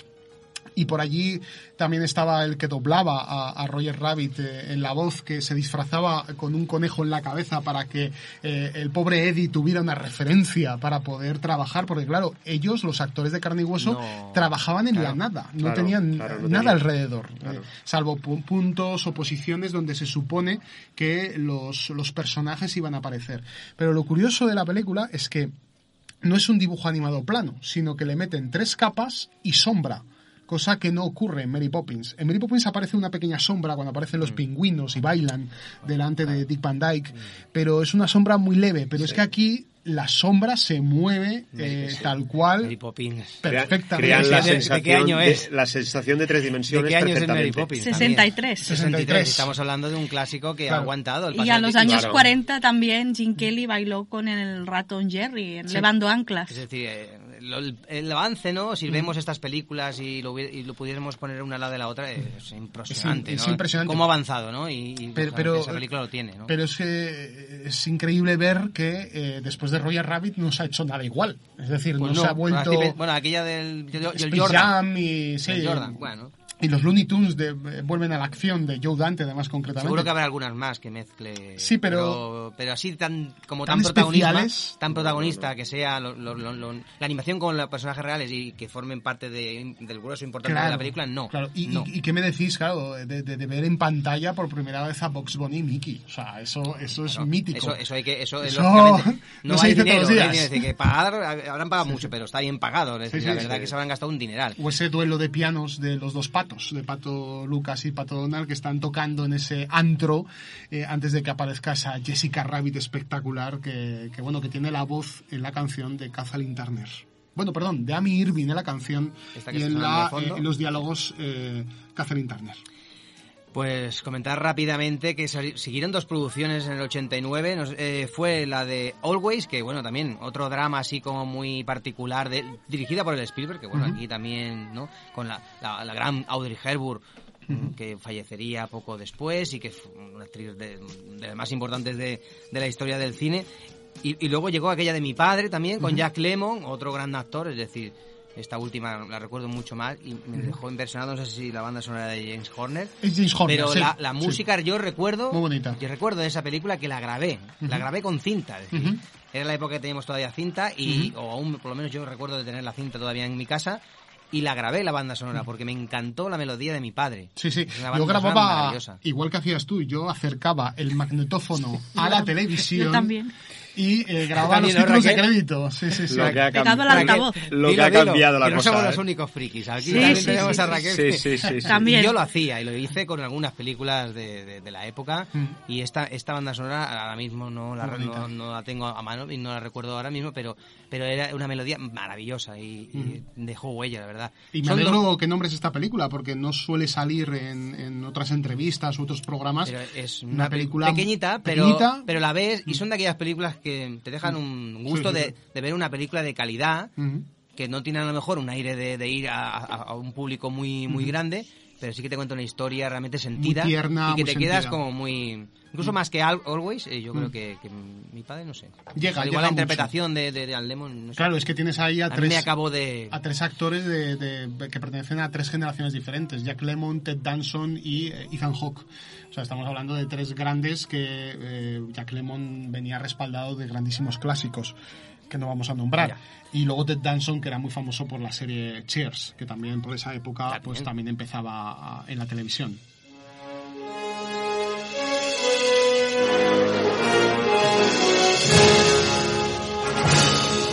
Esta melodía me pone los pelos de punta. Y Mira que no es, no es, no es dramática, ¿no? No, No. no ti- no tiene, ¿no? No tiene ese, ese aire, ¿no? Nostálgico, pero no sé. Tiene algo, ¿no? Tiene algo que, Tiene que- que te levanta, ¿no? Que te, y realmente Alan Silvestri, ¿no? Sí, Alan Silvestri. Realmente un- Es el compositor habitual de FMX con el cual han trabajado juntos desde prácticamente desde Tras al Corazón Verde. La podía haber hecho ahí. el propio John Williams, que es el creador de creadores de melodías inolvidables, pero es que este hombre aquí ha dado con el clavo, ¿eh? Que además es eh, también muy bueno que la nombres porque el prologuista del libro es Constantino Martínez Orts, que es un hombre que ha conseguido conocer al propio Alan Silvestri y que está al frente de la dirección de la Film Symphony Orchestra, que es una magnífica orquesta que ahora está haciendo una gira por toda España. Y él en el mes de junio logró sincronizar Regreso al Futuro, es decir, en una sala proyectando la película, él tocaba en directo la banda sonora, un espectáculo que fue irrepetible, que el pena no poder verlo Y es en difícil, directo verdad, y es, es muy muy difícil, ¿eh? Y, y- y bueno, en cuanto estaba buscando prologuista para el libro, dije, Constantino es la persona ideal porque ha conocido a Silvestri y toda su vocación musical parte de Horner, de Williams, de Broughton y, y era ideal para que él nos dejara su impronta de, de cómo descubrió la música y el cine a través de ET, el extraterrestre y Regreso al Futuro. Pues en estas dos partes de Regreso al Futuro, porque está sonando, porque en el libro hay esos años, ¿no? 89 y 90, donde se rueda seguido. Sí. Aunque uno aparece en el 89 y otro en el 90, pues al igual en el 88 se rodaría Sí, sí. todo el grueso de la producción. Y en el libro se, se plasma muy bien, eh, con muchas ilustraciones, muchas fotos, momentos fantásticos de, la, de, de estas dos partes. Me hizo gracia, ¿no? Ver el, el almanaque deportivo, de, de los, de, de los, los- de todos los resultados del 50 al 2000, ¿no? y, y, y como en el libro, en una película, pues esto crea ¿no? una, Lo que monta. una paradoja aquí que Sí, bueno, sí, sí, sí. este libro viajando de un lado para otro, ¿verdad? Que fue realmente... Una secuela- Son, son secuelas como más enrevesadas, la sí, verdad. sí, ¿eh? sobre todo la segunda. Eh, una secuela que no estaba pensada inicialmente, porque realmente cuando se ve el To Be Continued en, en el final de la primera parte era como una especie de broma. Lo que pasa es que Universal eh, de repente empezó a recibir eh, miles y miles de cartas pidiendo por favor una segunda aventura de Marty y Doc en el futuro. Y al final llegó, llegó en el año eh, 89 y, y el CMX lo que dijo, no solamente os voy a dar una segunda parte, sino que os voy a dar una tercera. Y así cierro la trilogía. Ya que estamos, pues hacemos dos más.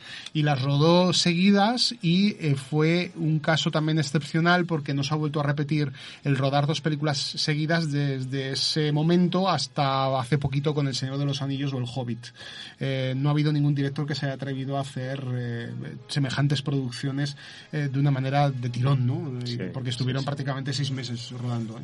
Lo cual es muy Complicado, duro. complicado. Pero 30 años más vieja le daría un shock y perdería el conocimiento. Y dos, el encuentro provocaría una paradoja temporal, lo que produciría una reacción en cadena que seguramente desarticularía el continuo espacio-tiempo y destruiría todo el universo. Claro que esto sería en el peor de los casos. La destrucción podría estar localizada y reducida solamente a nuestra galaxia. Pues seguimos hablando rápidamente de dos producciones, Raúl, que llegarían posteriormente. ¿Y cuáles son? La de Joe contra el volcán. Estoy perdido. Estás perdido, pues yo te lo digo. Estoy Pues yo te lo perdido. digo yo. Estoy perdido. Joe contra el volcán y... Mira que hay letra aquí. y Gremlins, la segunda entrega, ¿no? Una, una nueva generación.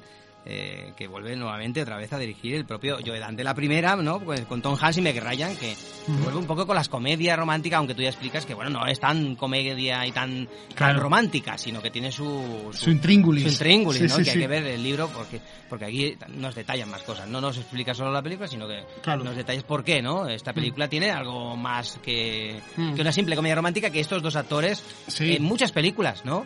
Eh, de algo para recordar y, ¿no? Sleepless en Seattle y no sé, bueno, Sí. yo qué sé, hay unas cuantas, ¿no? No Sí, recuerdo, eh, aquella del email. ¿no? Fueron un poco ¿no? la, la pareja de los 90, digamos, Sí, en ese momento. Pero fíjate, Joe contra el volcán eh, es también una de esas peculiaridades de Amblin, una película que produjeron a, a John Patrick Sanley, que fue un, un- y que es, sigue siendo un gran dramaturgo, que también hizo películas como La Duda hace, hace ya unos años con Meryl Streep. Y es una película muy bonita, es una película que tiene un color muy especial, una fotografía realmente sorprendente y una banda sonora también muy nostálgica del gran Georges Delery, que es un gran compositor al que Spielberg contrató porque Spielberg era muy fan de él. Y ahora está sonando de fondo la, la melodía de Gremlins, porque hemos comentado que luego en ese mismo año, no sé si 89-90, porque no sé, vamos, vamos, vamos cronológicamente, Sí, llegarías 89, a ese- 89-90, Gremlins sí. 2, es decir, una, una, una segunda entrega después de unos cuantos años, eh, pasaron unos cuantos años desde la primera a la segunda, y ya se habían hecho otras producciones del estilo, ¿no? Como Cri- Critters o Chowlis, que tú también lo comentas bien en el libro, haciendo referencia de que, bueno, Gremlins tardó un poco, ¿no? En decidirse otra vez con Joe Dante a dar el paso. Se lo pensaron mucho, Se lo sí. pensaron y, y también el tono, porque Sí, sí, y el tono es completamente... Bueno, ya... son gamberras estas películas. Sí, sí, sí, sí, la primera ya era gamberra, la segunda ya es eh, un desparrame completamente. Eh, Dante tenía claro que si hacía un Gremlins 2 tenía que ser eh, a su gusto. Y es más, en la entrevista, en la masterclass que, que nos concedió en Sitges, dijo que es su película favorita. O sea, es eh, No, de, hecho, título... de hecho, te habían buscado, em, no sé si de Terry Jones, ¿no? Eh, Sí, sí.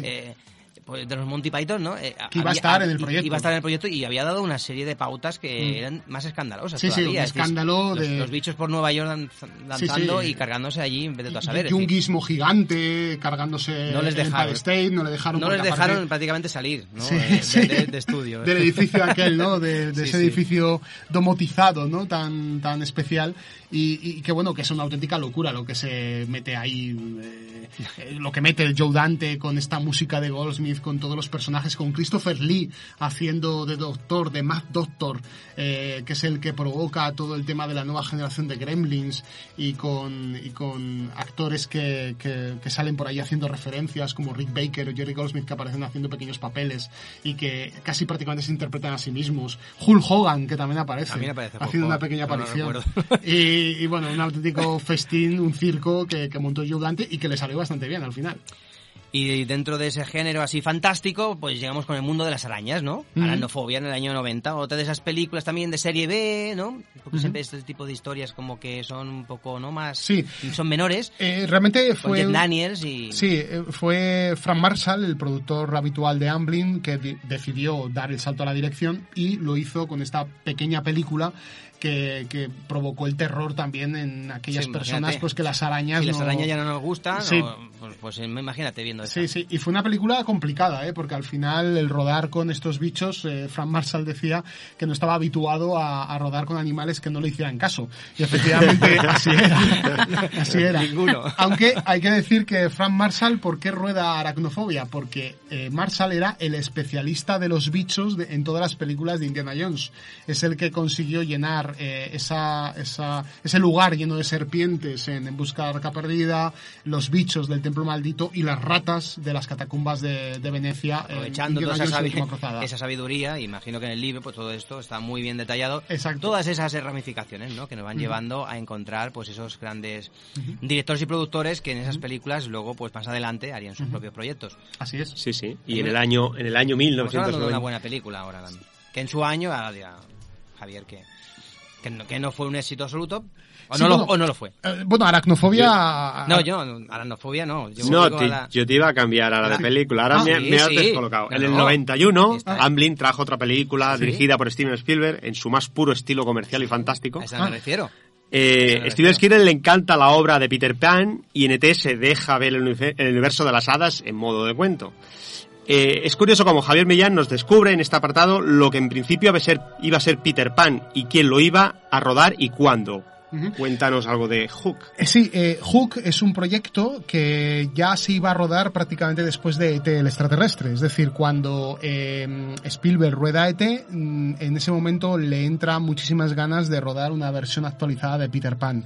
Pero él decide dejar paso a otras producciones y mm, dejarla para más, a- más adelante, cuando la técnica y los efectos especiales eh, fueran un poquito más avanzados. Y eh, en el momento en que descubrió a, a Robin Williams y, y- y le sonaba que había por allí un director como Nick Castle, que es el guionista y productor de algunas películas de John Carpenter, como 1997 Rescate en Nueva York, y se enteró que estaba a punto de sacar adelante un Peter Pan, él levantó la mano y dijo, no, es que Peter Pan la quiero hacer yo.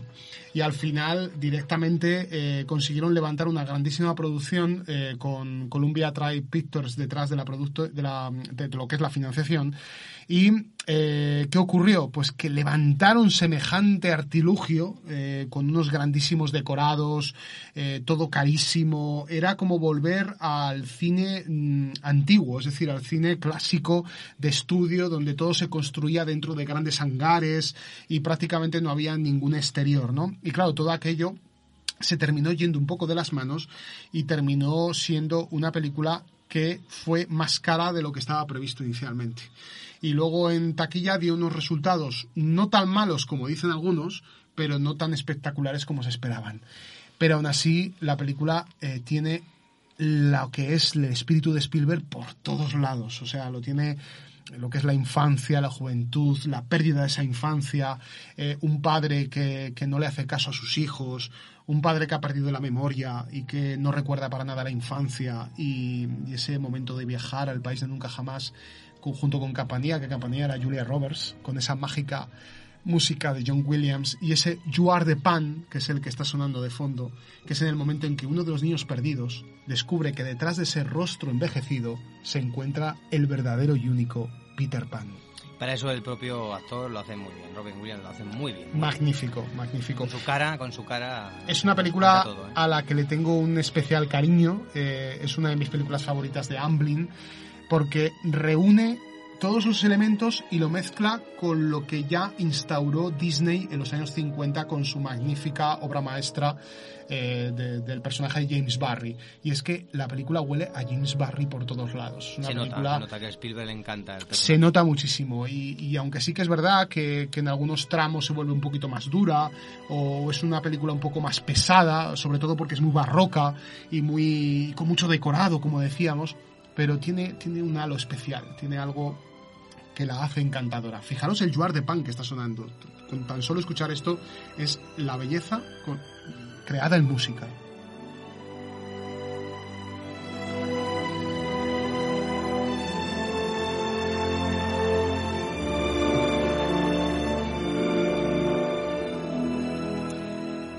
El universo de la animación, decir que se siguieron Amblin con sus proyectos, con Fibel va al oeste, continuó y, y con ya no con Don Blood, que ya había empezado a irse por otros por otros eh, caminos. También hablar que aparece un director llamado Simon Wells, Ujú. ¿no? que empieza ya a colaborar con, con Spielberg y que también en el futuro sería uno de los eh, de los importantes personajes que estarían en DreamWorks, ¿no? En la siguiente mm, paso, Etapa, pa- sí. etapa que pasaría Steven Spielberg con Dream- DreamWorks Animation, ¿no? Y que y que ya se le veía venir, ¿no? Es decir, por lo tanto, eh, esa aportación de este señor, de Simon Wells y Fibro al Oeste, vemos que Amblin no deja, ¿no? No deja de seguir haciendo producciones de animación que, bueno, no sé si tuvo también tuvo, ¿no? Capítulos en... Sí, en televisión. En, televisión Sí, y... fue- fue una serie de televisión. Tuvo cierto éxito, ¿eh? Igual que en Buscar el Valle Encantado, que se convirtió en una gran saga, pero de videoclubs. eh, o sea, que continuaron expandiendo todo lo que pudieron el universo en, en televisión y de otros medios.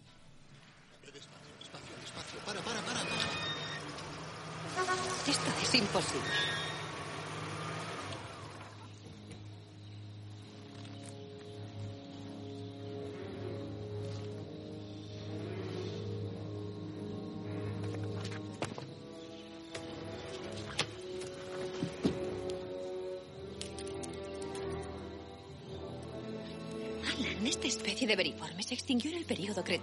Quiero decir que es imposible que... que... que...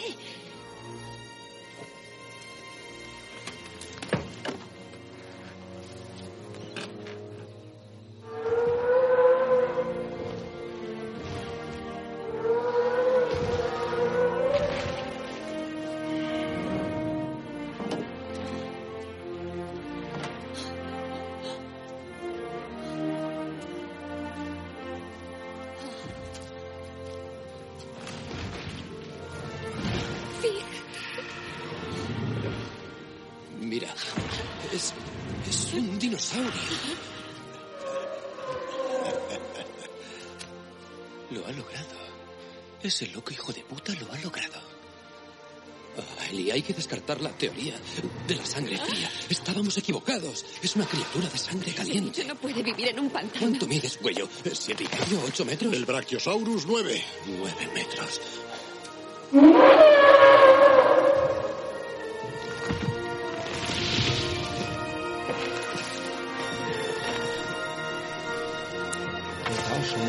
Bueno, vamos a, a seguir con una de las producciones más importantes de Amblin y de Steven Spielberg. Y en este caso es eh, su penúltima producción para, para Amblin, en este caso mm, de las que va Javier Millán repasando en este libro, donde Steven Spielberg eh, vuelve a dirigir un productor realmente comercial. Vamos a, vamos a despedir a, a Raúl Bocache, vamos a despedir a Raúl Bocache. Raúl, Raúl, ven aquí. que, que Raúl Bocache se nos, se nos va. Sí, me tengo que ir porque me ha surgido un pequeñito problema, o sea que no, la mujer me reclama y bueno. Pues nada, que, que muchas gracias por, por acompañarnos. Muchas, este gra- rato. muchas gracias a ti, sobre todo a Javier, a, Javier A ti. Millán y a Raquel.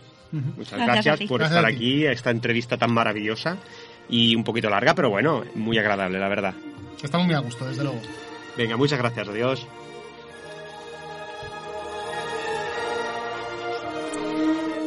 Raúl ha visto aquí que los, eh, los dinosaurios estos...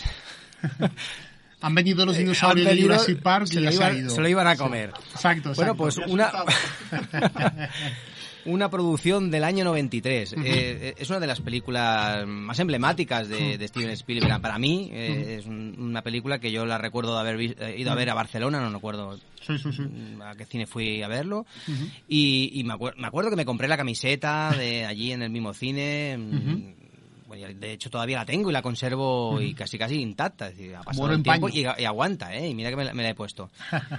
Es dime, una- Raquel, dime, Raquel. No, y además se puso a la venta de todo, desde revistas sobre el tema, eh, cromos, figuras, puzzles, un sinfín de, de material que, que no se daba desde, desde el fenómeno de Star Wars en los años 70, ¿no? Es, Entonces, es, es- es impresionante. sí. Yo tengo todavía cromos, tengo revistas, tengo álbumes que salían donde podías poner no sé qué revista sería. Igual era una de estas de tipo así de no sé, Sí. Super Po, no sé Sí, cuál, sí, porque muy- venía eh, sí, sí, sí, ahí la, estaban. la- la típica carpeta de cartón y por para O por la tele indiscreta en la o- serie V. o la tele indiscreta Mm. bueno claro serie V por ejemplo yo tengo yo tengo yo tengo de hecho recortes Sí. De V ahora que has dicho V pero sí que hay mucho material Mm. y lo tengo yo todavía podríamos preguntarle a Javier cómo vivió la experiencia y cómo lo plasmó en, en este libro. Bueno, Pues lo, de- lo del tema de Parque Jurásico, en el libro no lo cuento, evidentemente, cómo fue mi experiencia con la ¿No lo cuentas? O sea, sí que hablo. Bueno, eh, cuéntanos aquí, Sí entonces. que hablo cómo se hizo y las dificultades técnicas que tenía, etcétera. Pero, eh, digamos que eh, para mí es una película, es un suceso muy, muy divertido. Eh, se estrena en octubre de eh, 1993 en plenas fiestas del Pilar en Zaragoza. Y claro, en Zaragoza muchos de los antiguos cines eran teatro también a la vez.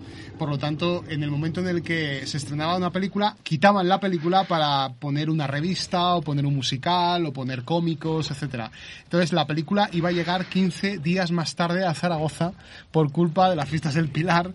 Y entonces al final logré entrar en el preestreno que hizo Canal Plus en aquella época eh, a través de un amigo que, que- que consiguió entradas y para mí aquella noche fue bueno, mítica. O sea, el, el ver eh, hecho realidad un sueño de ver dinosaurios de un realismo asombroso y, y además después de haber leído toda la novela de Michael Crichton que eh, realmente tenía vamos tenía magia dentro no y que dio eh, para hablar eh, sobre todo lo relacionado con el ADN y toda la explosión de la genética y el genoma que empezó a surgir sobre todo a principios de los 90. Pues está escuchando de fondo esos impresionantes sonidos y efectos especiales de, Sí, sí. de cómo, claro, cómo crearon de la nada pues unos, unos sonidos que eran inexistentes y como unieron, bueno, sonidos varios, ¿no? Entre ellos me parece que son sonidos de trenes. Sí, un león, un elefante, Y sí. que combinado da realmente, pues, un, Es que- bueno, es que una, sensación real de que eso era el sonido real de un, Sí, de un, de un tiranosaurio rex abriendo la boca, ¿no? Y Es que nadie, nadie ha escuchado realmente a un tiranosaurio rex como, como ruge. Y a partir de la película tienen que pensar eh, cómo hacerlo. Y eh, Jack Horner, que era un paleontólogo que trabajó con ellos en, la película, eh, investigando cómo era la caja torácica de, muchos de estos animales y luego mezclándolo con otros reales en la actualidad, lo que hizo es estos sonidos a veces un poco metálicos que hacen provocar el terror en los protagonistas de esta película. Pues vamos a escuchar rápidamente un pequeño fragmento. que usted aspira no es de ningún modo posible. Si algo nos ha enseñado la historia de la evolución es que la vida no puede contenerse. La vida se libera, se extiende a través de nuevos territorios y rompe las barreras dolorosamente, incluso peligrosamente. Pero así es. Así es. ¿Quiere decir que un grupo compuesto enteramente por animales. Los actores.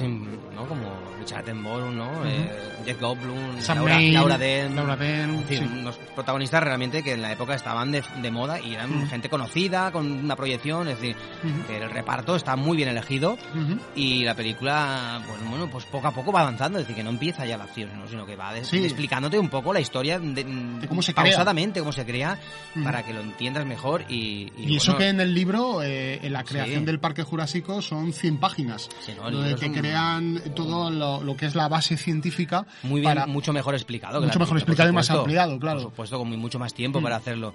Pero realmente las imágenes son impactantes y cuando aparecen, no sé cuál, aquel del cuello largo, no me acuerdo Sí, cuál era. el Brontosaurus, El Brontosaurus sí. aquel que aparece allí y se para en un momento, ahí, ahí ya empiezas a ver que, que Es aquello magia. es magia, es más, es más real de lo que te, Ujú. en principio te deparaba la, la tecnología hasta ese momento, Eso que es. fue, porque hubo un momento ahí que, que estaban o en hacer movimientos así con muñecos de plastelina, ¿no? Es. O hacerlo digitalmente. Sí, porque eh, Phil Tippett eh, quería hacer eh, muñecos con stop motion, pero no le terminaban de convencer a Spielberg del todo y al final el equipo de Stan Winston y de Dennis Muren vieron que se podría crear todo un universo jurásico con la mezcla de grandes animatrónicos y imágenes sintéticas generadas por ordenador. Y lo más importante de todo es que fue la primera vez que veíamos criaturas de ese tamaño a plena luz del día, porque siempre las veíamos eh, pues de noche o entre sombras, por lo tanto para intentar eh, ver que los trucos no se notaran tanto. Pero es que el momento en que aparece el tiranosaurio aquel- Rex eh, y ataca a los Galimimus en plena pradera y en, en la isla Nublar a pleno luz del día es, es de un vamos de un realismo que yo creo que no lo ha superado ni las películas que estamos viendo ahora de No se nota de nada, no se nota nada. No hay, no hay, ahí trampa ni cartón. Ahí no Sí, se sí, ve, sí, ahí no se ve que, que, que se ha inventado, sino que, que- se, ve, se ve real. se ve muy real sí Como desde luego tú, esos, mm, bueno, algunas partes que sí que están realizadas allí físicamente, como la, ¿no? No sé si fue la pierna, el Sí, pie, la el pie, pierna, ¿no? El pie la del cabeza, tiranosaurio, la cabeza, eh, Sí. aquel animal, no recuerdo qué especie era, habéis tirado allí muerto. Sí, el- el Eh, triceratops. el triceratops, es decir, Sí. Eh, pero bueno, que está perfectamente realizado y para esos momentos realmente sí que requería, ¿no? Hacer Sí, ese tipo un, de... un animatrónico un porque- animatrónico para que fuera más real, porque van a estar ahí más, Eso es, más y rato parado. Spielberg quería que, que los actores tocaran esos animales, que no pasara un poco como con Roger Rabbit, ¿no? Que tenían que actuar en la nada, sino que el propio Sam Neill se tumbara encima de la tripa del Triceratops y notase su respiración. En la cara de, de emoción que tiene Sam Neill en la película es completamente real, porque cuando le enseñaron la criatura, dijo, pero si es que parece real, o sea, es eh, realmente asombroso. Una producción que trajo varias varias secuelas posteriores, ¿no? Eh. Hasta Sí, El Mundo Perdido y... dos y- partes muy muy más o menos Sí. separadas en un tiempo, pero Y luego bueno. la última. Y la última que, que Sí. sí. que ha habido un margen ahí de Sí, bastante tiempo Mm. para recuperar la historia, enlazándola con la primera, para que no deje de tener un vínculo, ¿no? Con lo que sucedió en la isla es. y está muy chulo porque bueno pues hay algún protagonista allí con su camiseta, ¿no? Como todavía recordando, rememorando aquellos acontecimientos, ¿no? Tristes que sucedieron cuando, ¿no? Cuando cuando todo se salió de madre, ¿no? Y que aquí vuelve otra vez a, a suceder, pero bueno, que la película para verla en el cine es perfecta y te lo pasas muy bien y es espectacular. Hay que decir que el ser humano siempre comete el mismo error y siguen volviendo a montar el parque. Después de todo lo que les ocurrió, vuelven a montarlo Y- y, y a- vuelve a pasar otra vez lo mismo. y volverán en la siguiente, Y volverán en la siguiente. que ya está confirmada, que está confirmada. Además con eh, Juan Antonio Bayona. Están... Antonio Bayona dicen que estará detrás del, proyecto. Había varios, varias Mm. películas que quería hacer también el Bayona, como aquella de Guerra los Mundial zombies. Z. Sí. Y, y dicen que en principio sí. Que en Podría principio ser. Sí, que Mm. la idea de que lo haga él, aparte de esta de Jurassic para la segunda. Así es. Vamos a seguir y vamos a ir avanzando ya para el final, en la- con la melodía final que está sonando ahora de unos violines realmente maravillosos.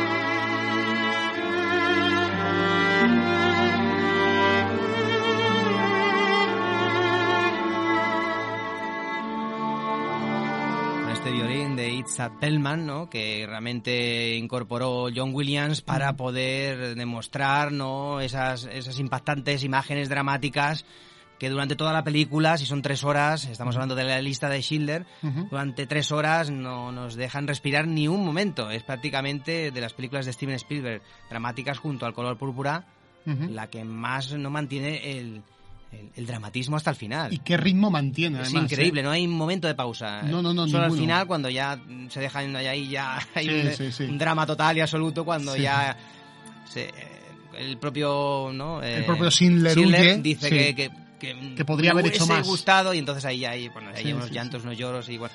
Eso la, la parte esa todavía... Sí, sí, una película difícil de ver. ¿Sabes? eh, un poco más mm, melodramática que suele tener Spielberg, ¿no? En sus películas. Claro. Pero toda la película es muy fuerte y Ujú. no hay momento de respiro. Y, y mantiene un tono muy, muy alto de esas imágenes en blanco y negro combinadas con algunos momentos Ujú. de fotografías en color Ujú. para darle más énfasis a algunas imágenes que, que todavía la, la tengo yo en el recuerdo, ¿no? Aquella niña con su, con su, Con su vestido rojo. rojo eh, y- Sí. o, la, o la vela. eh, Es, es muy interesante eh, lo de la niña del vestido rojo porque mm, se ha hablado muchísimo que qué significa esta, esta niña, porque claro, en un entorno completamente en blanco y negro, de repente solamente un personaje aparece caminando por las calles del gueto de, de Cracovia, eh, caminando en un momento en el cual están eh, sacando a todos los judíos de sus casas eh, a golpe de fusil y matando a muchísima gente, llevándose todas sus pertenencias. Y nadie, nadie, nadie se percata de la presencia de esa niña que va caminando por las calles en todo ese, en todo ese lío, en toda esa algarabía. Y esto es un símbolo. Es un símbolo porque en el momento en que se rueda la lista de Schindler todavía había gente, y esto es curiosísimo, que negaba la existencia del holocausto o que no querían verlo.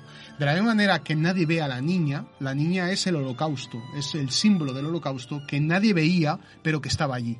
Porque en el momento en que se produjeron todos esos, esos sucesos, Estados Unidos, Rusia y otros países que llegaron a entrar en los países invadidos por, por Alemania, vieron que había cosas que eran realmente dramáticas de contar a la opinión pública y muchos de ellos callaron. Y había muchos rumores en aquella época que incluso llegaron hasta el Vaticano.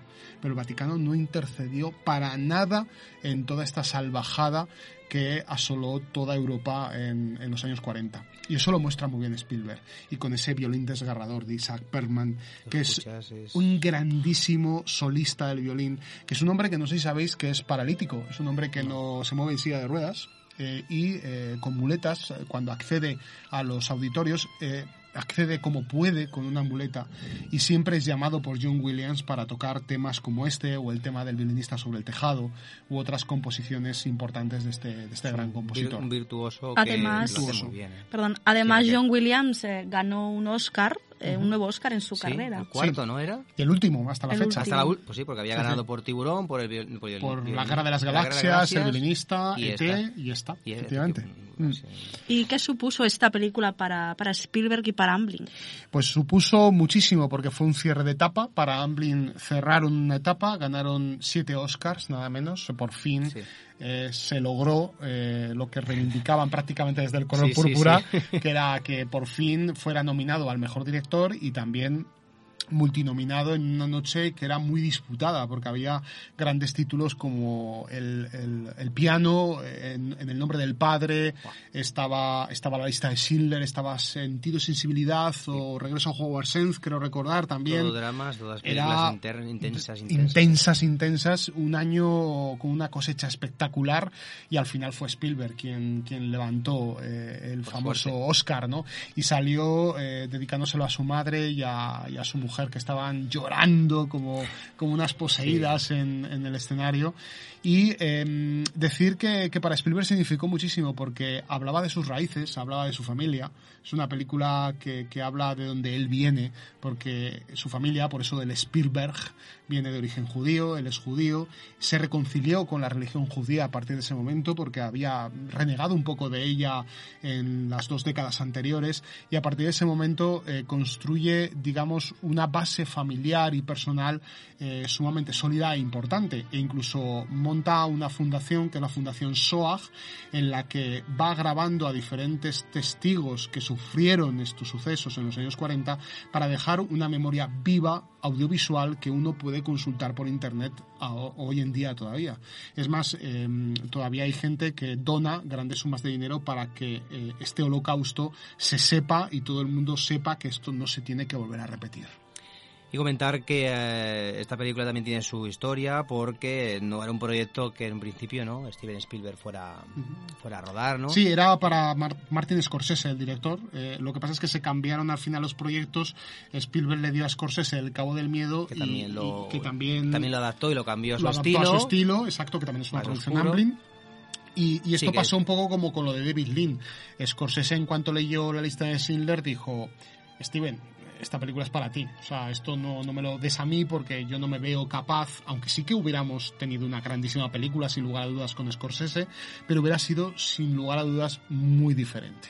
Sí, le hubiera otro ritmo, ¿no? Porque otro ritmo, quizás. son eh, ritmos más acelerados, o igual más. Exacto. O, o, más, no sé. Y con otros Más actores. cruda, a lo mejor físicamente sí, sí. hablando, ¿no? Y en cambio la de Spielberg es. Mm, más eh, intimista, eh, sí, más, intimista, más es, eh, es, sentimental. Está muy bien puesta la cámara, siempre sí, intenta que con esas escenas duras que tiene que haber, mm. porque hay escenas muy duras. Uh -huh la cámara tampoco se cebe demasiado ¿no? con, con, con esas situaciones, sino que la deja ahí un poco y aparte pues eh, con, es, con, esa fotografía, uh -huh. es decir, intentando más o menos conservar una, uh -huh. un, una línea cada vez, un dramatismo ascendente y, y, un, y un, detalle por los, por los personajes, por, y sobre todo por sus historias personales, uh -huh. que al final es lo que hace que cuando llega a todo ese final, pues sufres, padeces, porque toda esa gente pues eran personas y, y te la estás retratando durante dos horas y media o tres de película cómo intentó no pues salvarlos a todos uh -huh. y cada uno y sí a todos los que pudo y todos pudo y cuando se da cuenta del final uh -huh. y de lo que hizo pues pues se viene abajo porque ve que, uh -huh. que podía haber sido mucho más todavía el momento de, del anillo eh, recuerdo cuando lo vi por primera vez cuando vi por primera vez la película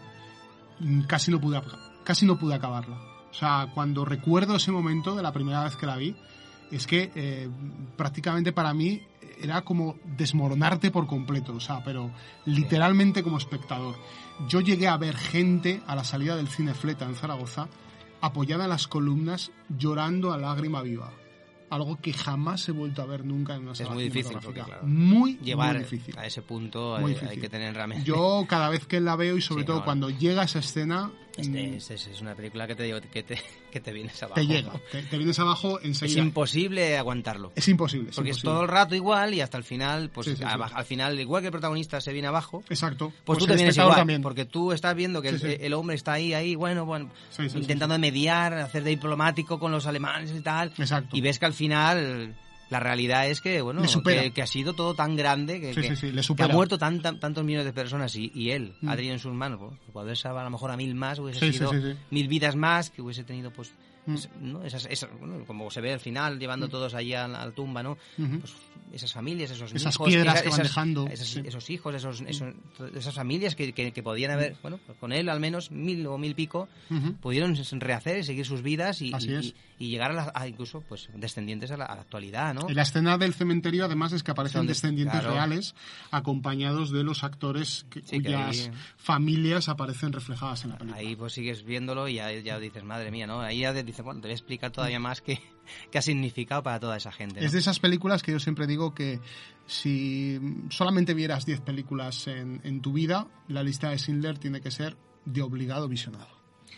Y bueno, para ir terminando, decir que Amblin me imagino que como sigue, ¿no? Sigue produciendo, ¿no? Aunque ya sí. Spielberg a lo mejor un poco más, ¿no? Más apartado, Apartado, no controlando tanto los proyectos. o- Eso es, eh, digamos que en el momento en que se abre DreamWorks, eh, él se dedica más eh, a la apertura de este nuevo estudio que al final termina vendiendo porque no termina funcionando de la manera que él esperaba. Eh, Sigue funcionando muy bien en temas de dibujos animados, pero en imagen real la verdad es que mm, no, no, en los últimos años no han tenido muchísimo éxito, aunque sí que en algunas ocasiones el- la, la- la luna esta de DreamWorks con el, con el niño Sí. que pesca Sí. eh, aparece en algunas de sus películas, pero ya no está tan implicado, como bien dice, se queda un poco como fuera ya de, de estas producciones.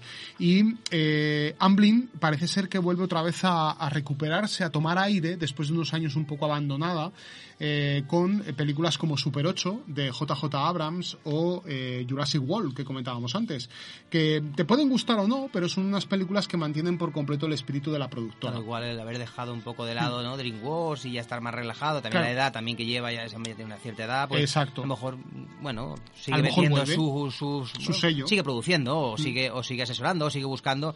Está claro que el, el olfato, pues, No lo va a ha perdido nunca y Mm. siempre, ha- no solo en el cine, también en las series, ¿no? Mm, Eso es. Una de las cosas... a- a que no hemos comentado la de urgencias, ¿no? Que Sí, Urgencias, por ejemplo, y- exacto. Y, Sí, toda la saga de cuentos asombrosos. decir, O que- Sequest, que sí por lo ejemplo. O Sequest, por ejemplo. Exacto. O aquella más reciente de, de Fall in the Sky, Sí. de- que, que Ujú. ha terminado recientemente Ujú. su última, no sé si quinta temporada Sí, ya. quinta temporada, sí, Y que exacto. también, pues no sé, ahí recupera, ¿no? Eh, a- El aroma, ¿verdad? De, de, Eh, de. Amblin. Eh, Claro. La llama de Amblin se sigue manteniendo porque muchos de los que eran espectadores de estas películas en el pasado ahora se están convirtiendo en directores de cine.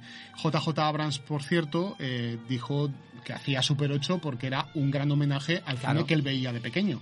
y Por lo sigue tanto, llevando eso, eso, ese eso- estilo. el estilo de Spielberg, ¿no? Sí, sí, sí. Esa fotografía, Las el bicicletas, los el- niños, la- la- niños. las linternas allí Sí, iluminando sí, sí. y el reflejo de la, de, de- el haz de luz que, que hace las linternas, muy Eso utilizado es. también como recurso en muchas películas de, de Spielberg. Y luego Colin Trevorrow en, en Jurassic World le hace un grandísimo homenaje a la primera película, Sí, sí. porque eh, hay, Hay un momento en el que entran en las ruinas de, de lo que es el lugar abandonado de lo que fue el primer parque jurásico, y es que está todo medido porque aparecen objetos, pegatinas, el vaso donde bebía Richard Attenborough, aparecen las Aquí, allí eh, aparece todo. un o sea, museo casi allí es que realmente anclado. esa película es un eh, eh, directamente te da un ataque de nostalgia viéndola, o sea, directamente. Creo que eso porque- es, eso es un buen punto de partida para Claro. que la saga ahora pues siga Pues otros, retome de- otro otros derroteros, pero que no olvidar que, Que había algo antes. algo antes y que, y que fue Mm. realmente la semilla de todo lo que, Eh, lo que efectivamente. Y eso es lo que hace a lo mejor que la película sea interesante Sí, sí, y no es, sea ¿eh? solamente un producto más eh, Ujú. comercial para explotar. Y lo es, ¿eh? Y yo tenía muchas dudas con respecto a Jurassic World al principio, porque decía, una secuela ahora tan tardía, 19 años más tarde del estreno de la primera película. La verdad es que tenía bastante susceptibilidad. Como está pasando con muchos eh, Mm. remakes o, Sí. o volver a recuperar una saga. Es decir, que a veces dices, ¿esto para qué? no? Es- Pero viéndola, eh, di- dije, pero si esto es un espectáculo eh, soberbio en muchos aspectos, que se parece mucho a lo que vimos nosotros en el año 93. Que sí que hay un abuso más de tecnología, pero es que realmente ahora tienen a su alcance grandes efectos especiales que antes en el año 93 no tenían. Y probablemente si lo hubieran tenido lo hubieran utilizado. Y, y Jurassic World la he defendido muchísimo. Y, y tanto de que se ha convertido en, en la película más taquillera del año. Del año. Con Mad Max y con... No sé si estaba también la de, con- la de Los Vengadores. Sí, Los Vengadores Que- y, que y Fast and Furious 7 están había allí. recaudado- Sí, sí, sí, sí. Aunque quizás tengas razón y Jurassic World sea solamente la más taquillera del verano. La, la- de Los Vengadores me Sí. parece que la primera parte ya llegó a, a recaudar, esta es la tercera película más taquillera de la historia, Ujú. con 1.500 millones. Sí, eso es. Y la, la nueva de Los Vengadores ha recaudado más o menos lo mismo. Lo mismo, Así que yo creo que, que Los Vengadores eh, Lo que está ocurre ahí. que va a llegar ahora la Guerra de las Galaxias y ya Bueno, en principio sí, ¿no? se acabó, se acabó En, el, en pre- el- en el principio reinado. sí, yo creo que, que Disney está Sí. sabiendo explotar muy bien Exacto. eh, pues eh, al, al espectador, ¿no? Que, que vinimos de, de finales de los 70. Pero fíjate, que ¿eh? vimos esas películas que nos llegó, Hmm. nos llegaron a, a- a maravillar. Pero fíjate este año 2015 eh, lo que ha supuesto para la nostalgia. Eh, parece como que se repite de manera paralela lo que ocurrió en el año 85.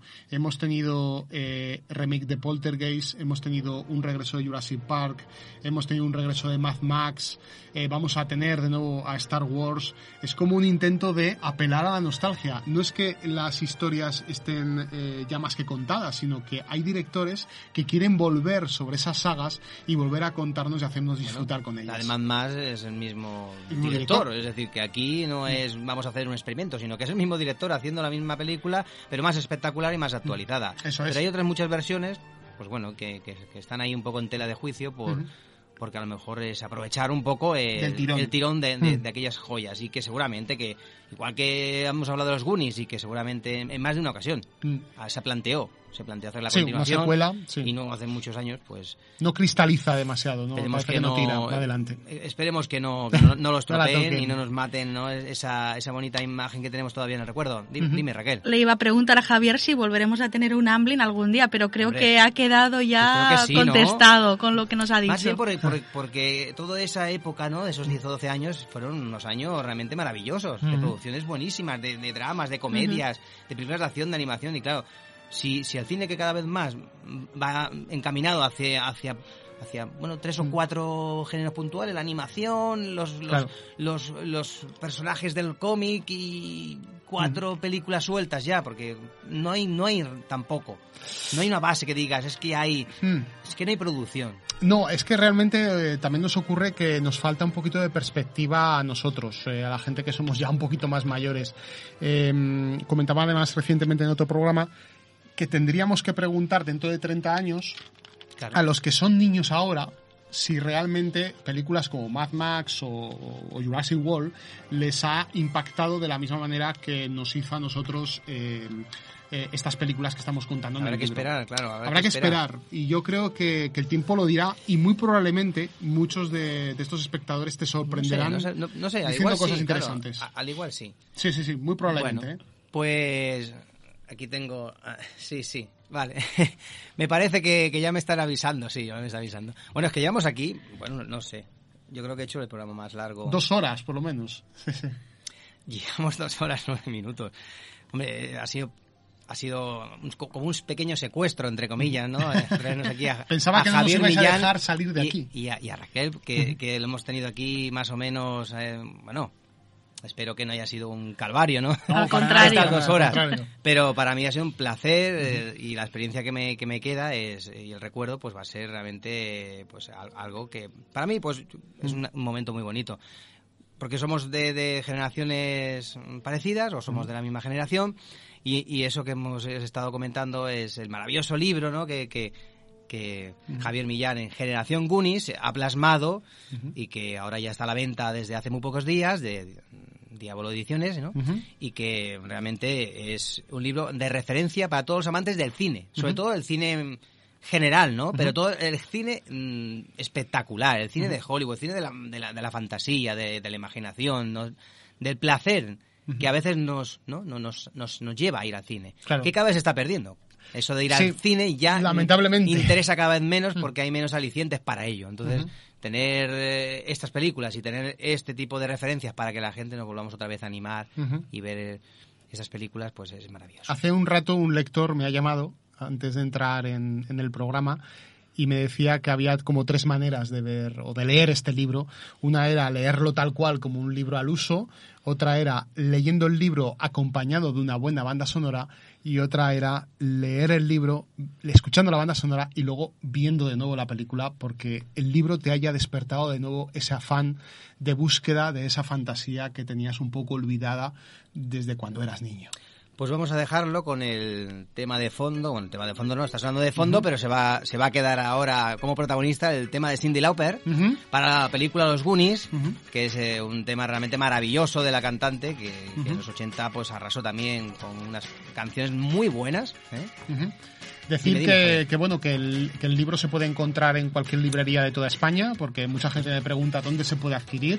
Eh, tiene una muy buena distribución y si no lo tienen en su librería más cercana, pues lo pueden pedir y posiblemente por se lo internet traigan. yo lo he mirado y Si no por, internet en por la cualquier plataforma eh, se, se, encue- se encuentra fácilmente. Exacto. Eh, decir que la gente que quiera en el Facebook de Más que Cine y de, o de Radio Nova, en la, en la noticia que hemos publicado y que hemos publicado estos días y hace unas horas hemos hecho, simplemente eh, dándole a me gusta y compartiendo la, la, la publicación que hemos hecho sobre esta entrevista y sobre este libro que sorteamos, pues podrán entrar en el sorteo de un libro que Diablo Ujú. Ediciones y Javier Millán nos va a regalar. Y vamos a firmar, además. Por supuesto, hombre, eso, y que no se me olvide también, el mío, el mío que no Sí, se me el olvide. tuyo que- también, el tuyo que también. si no me muero.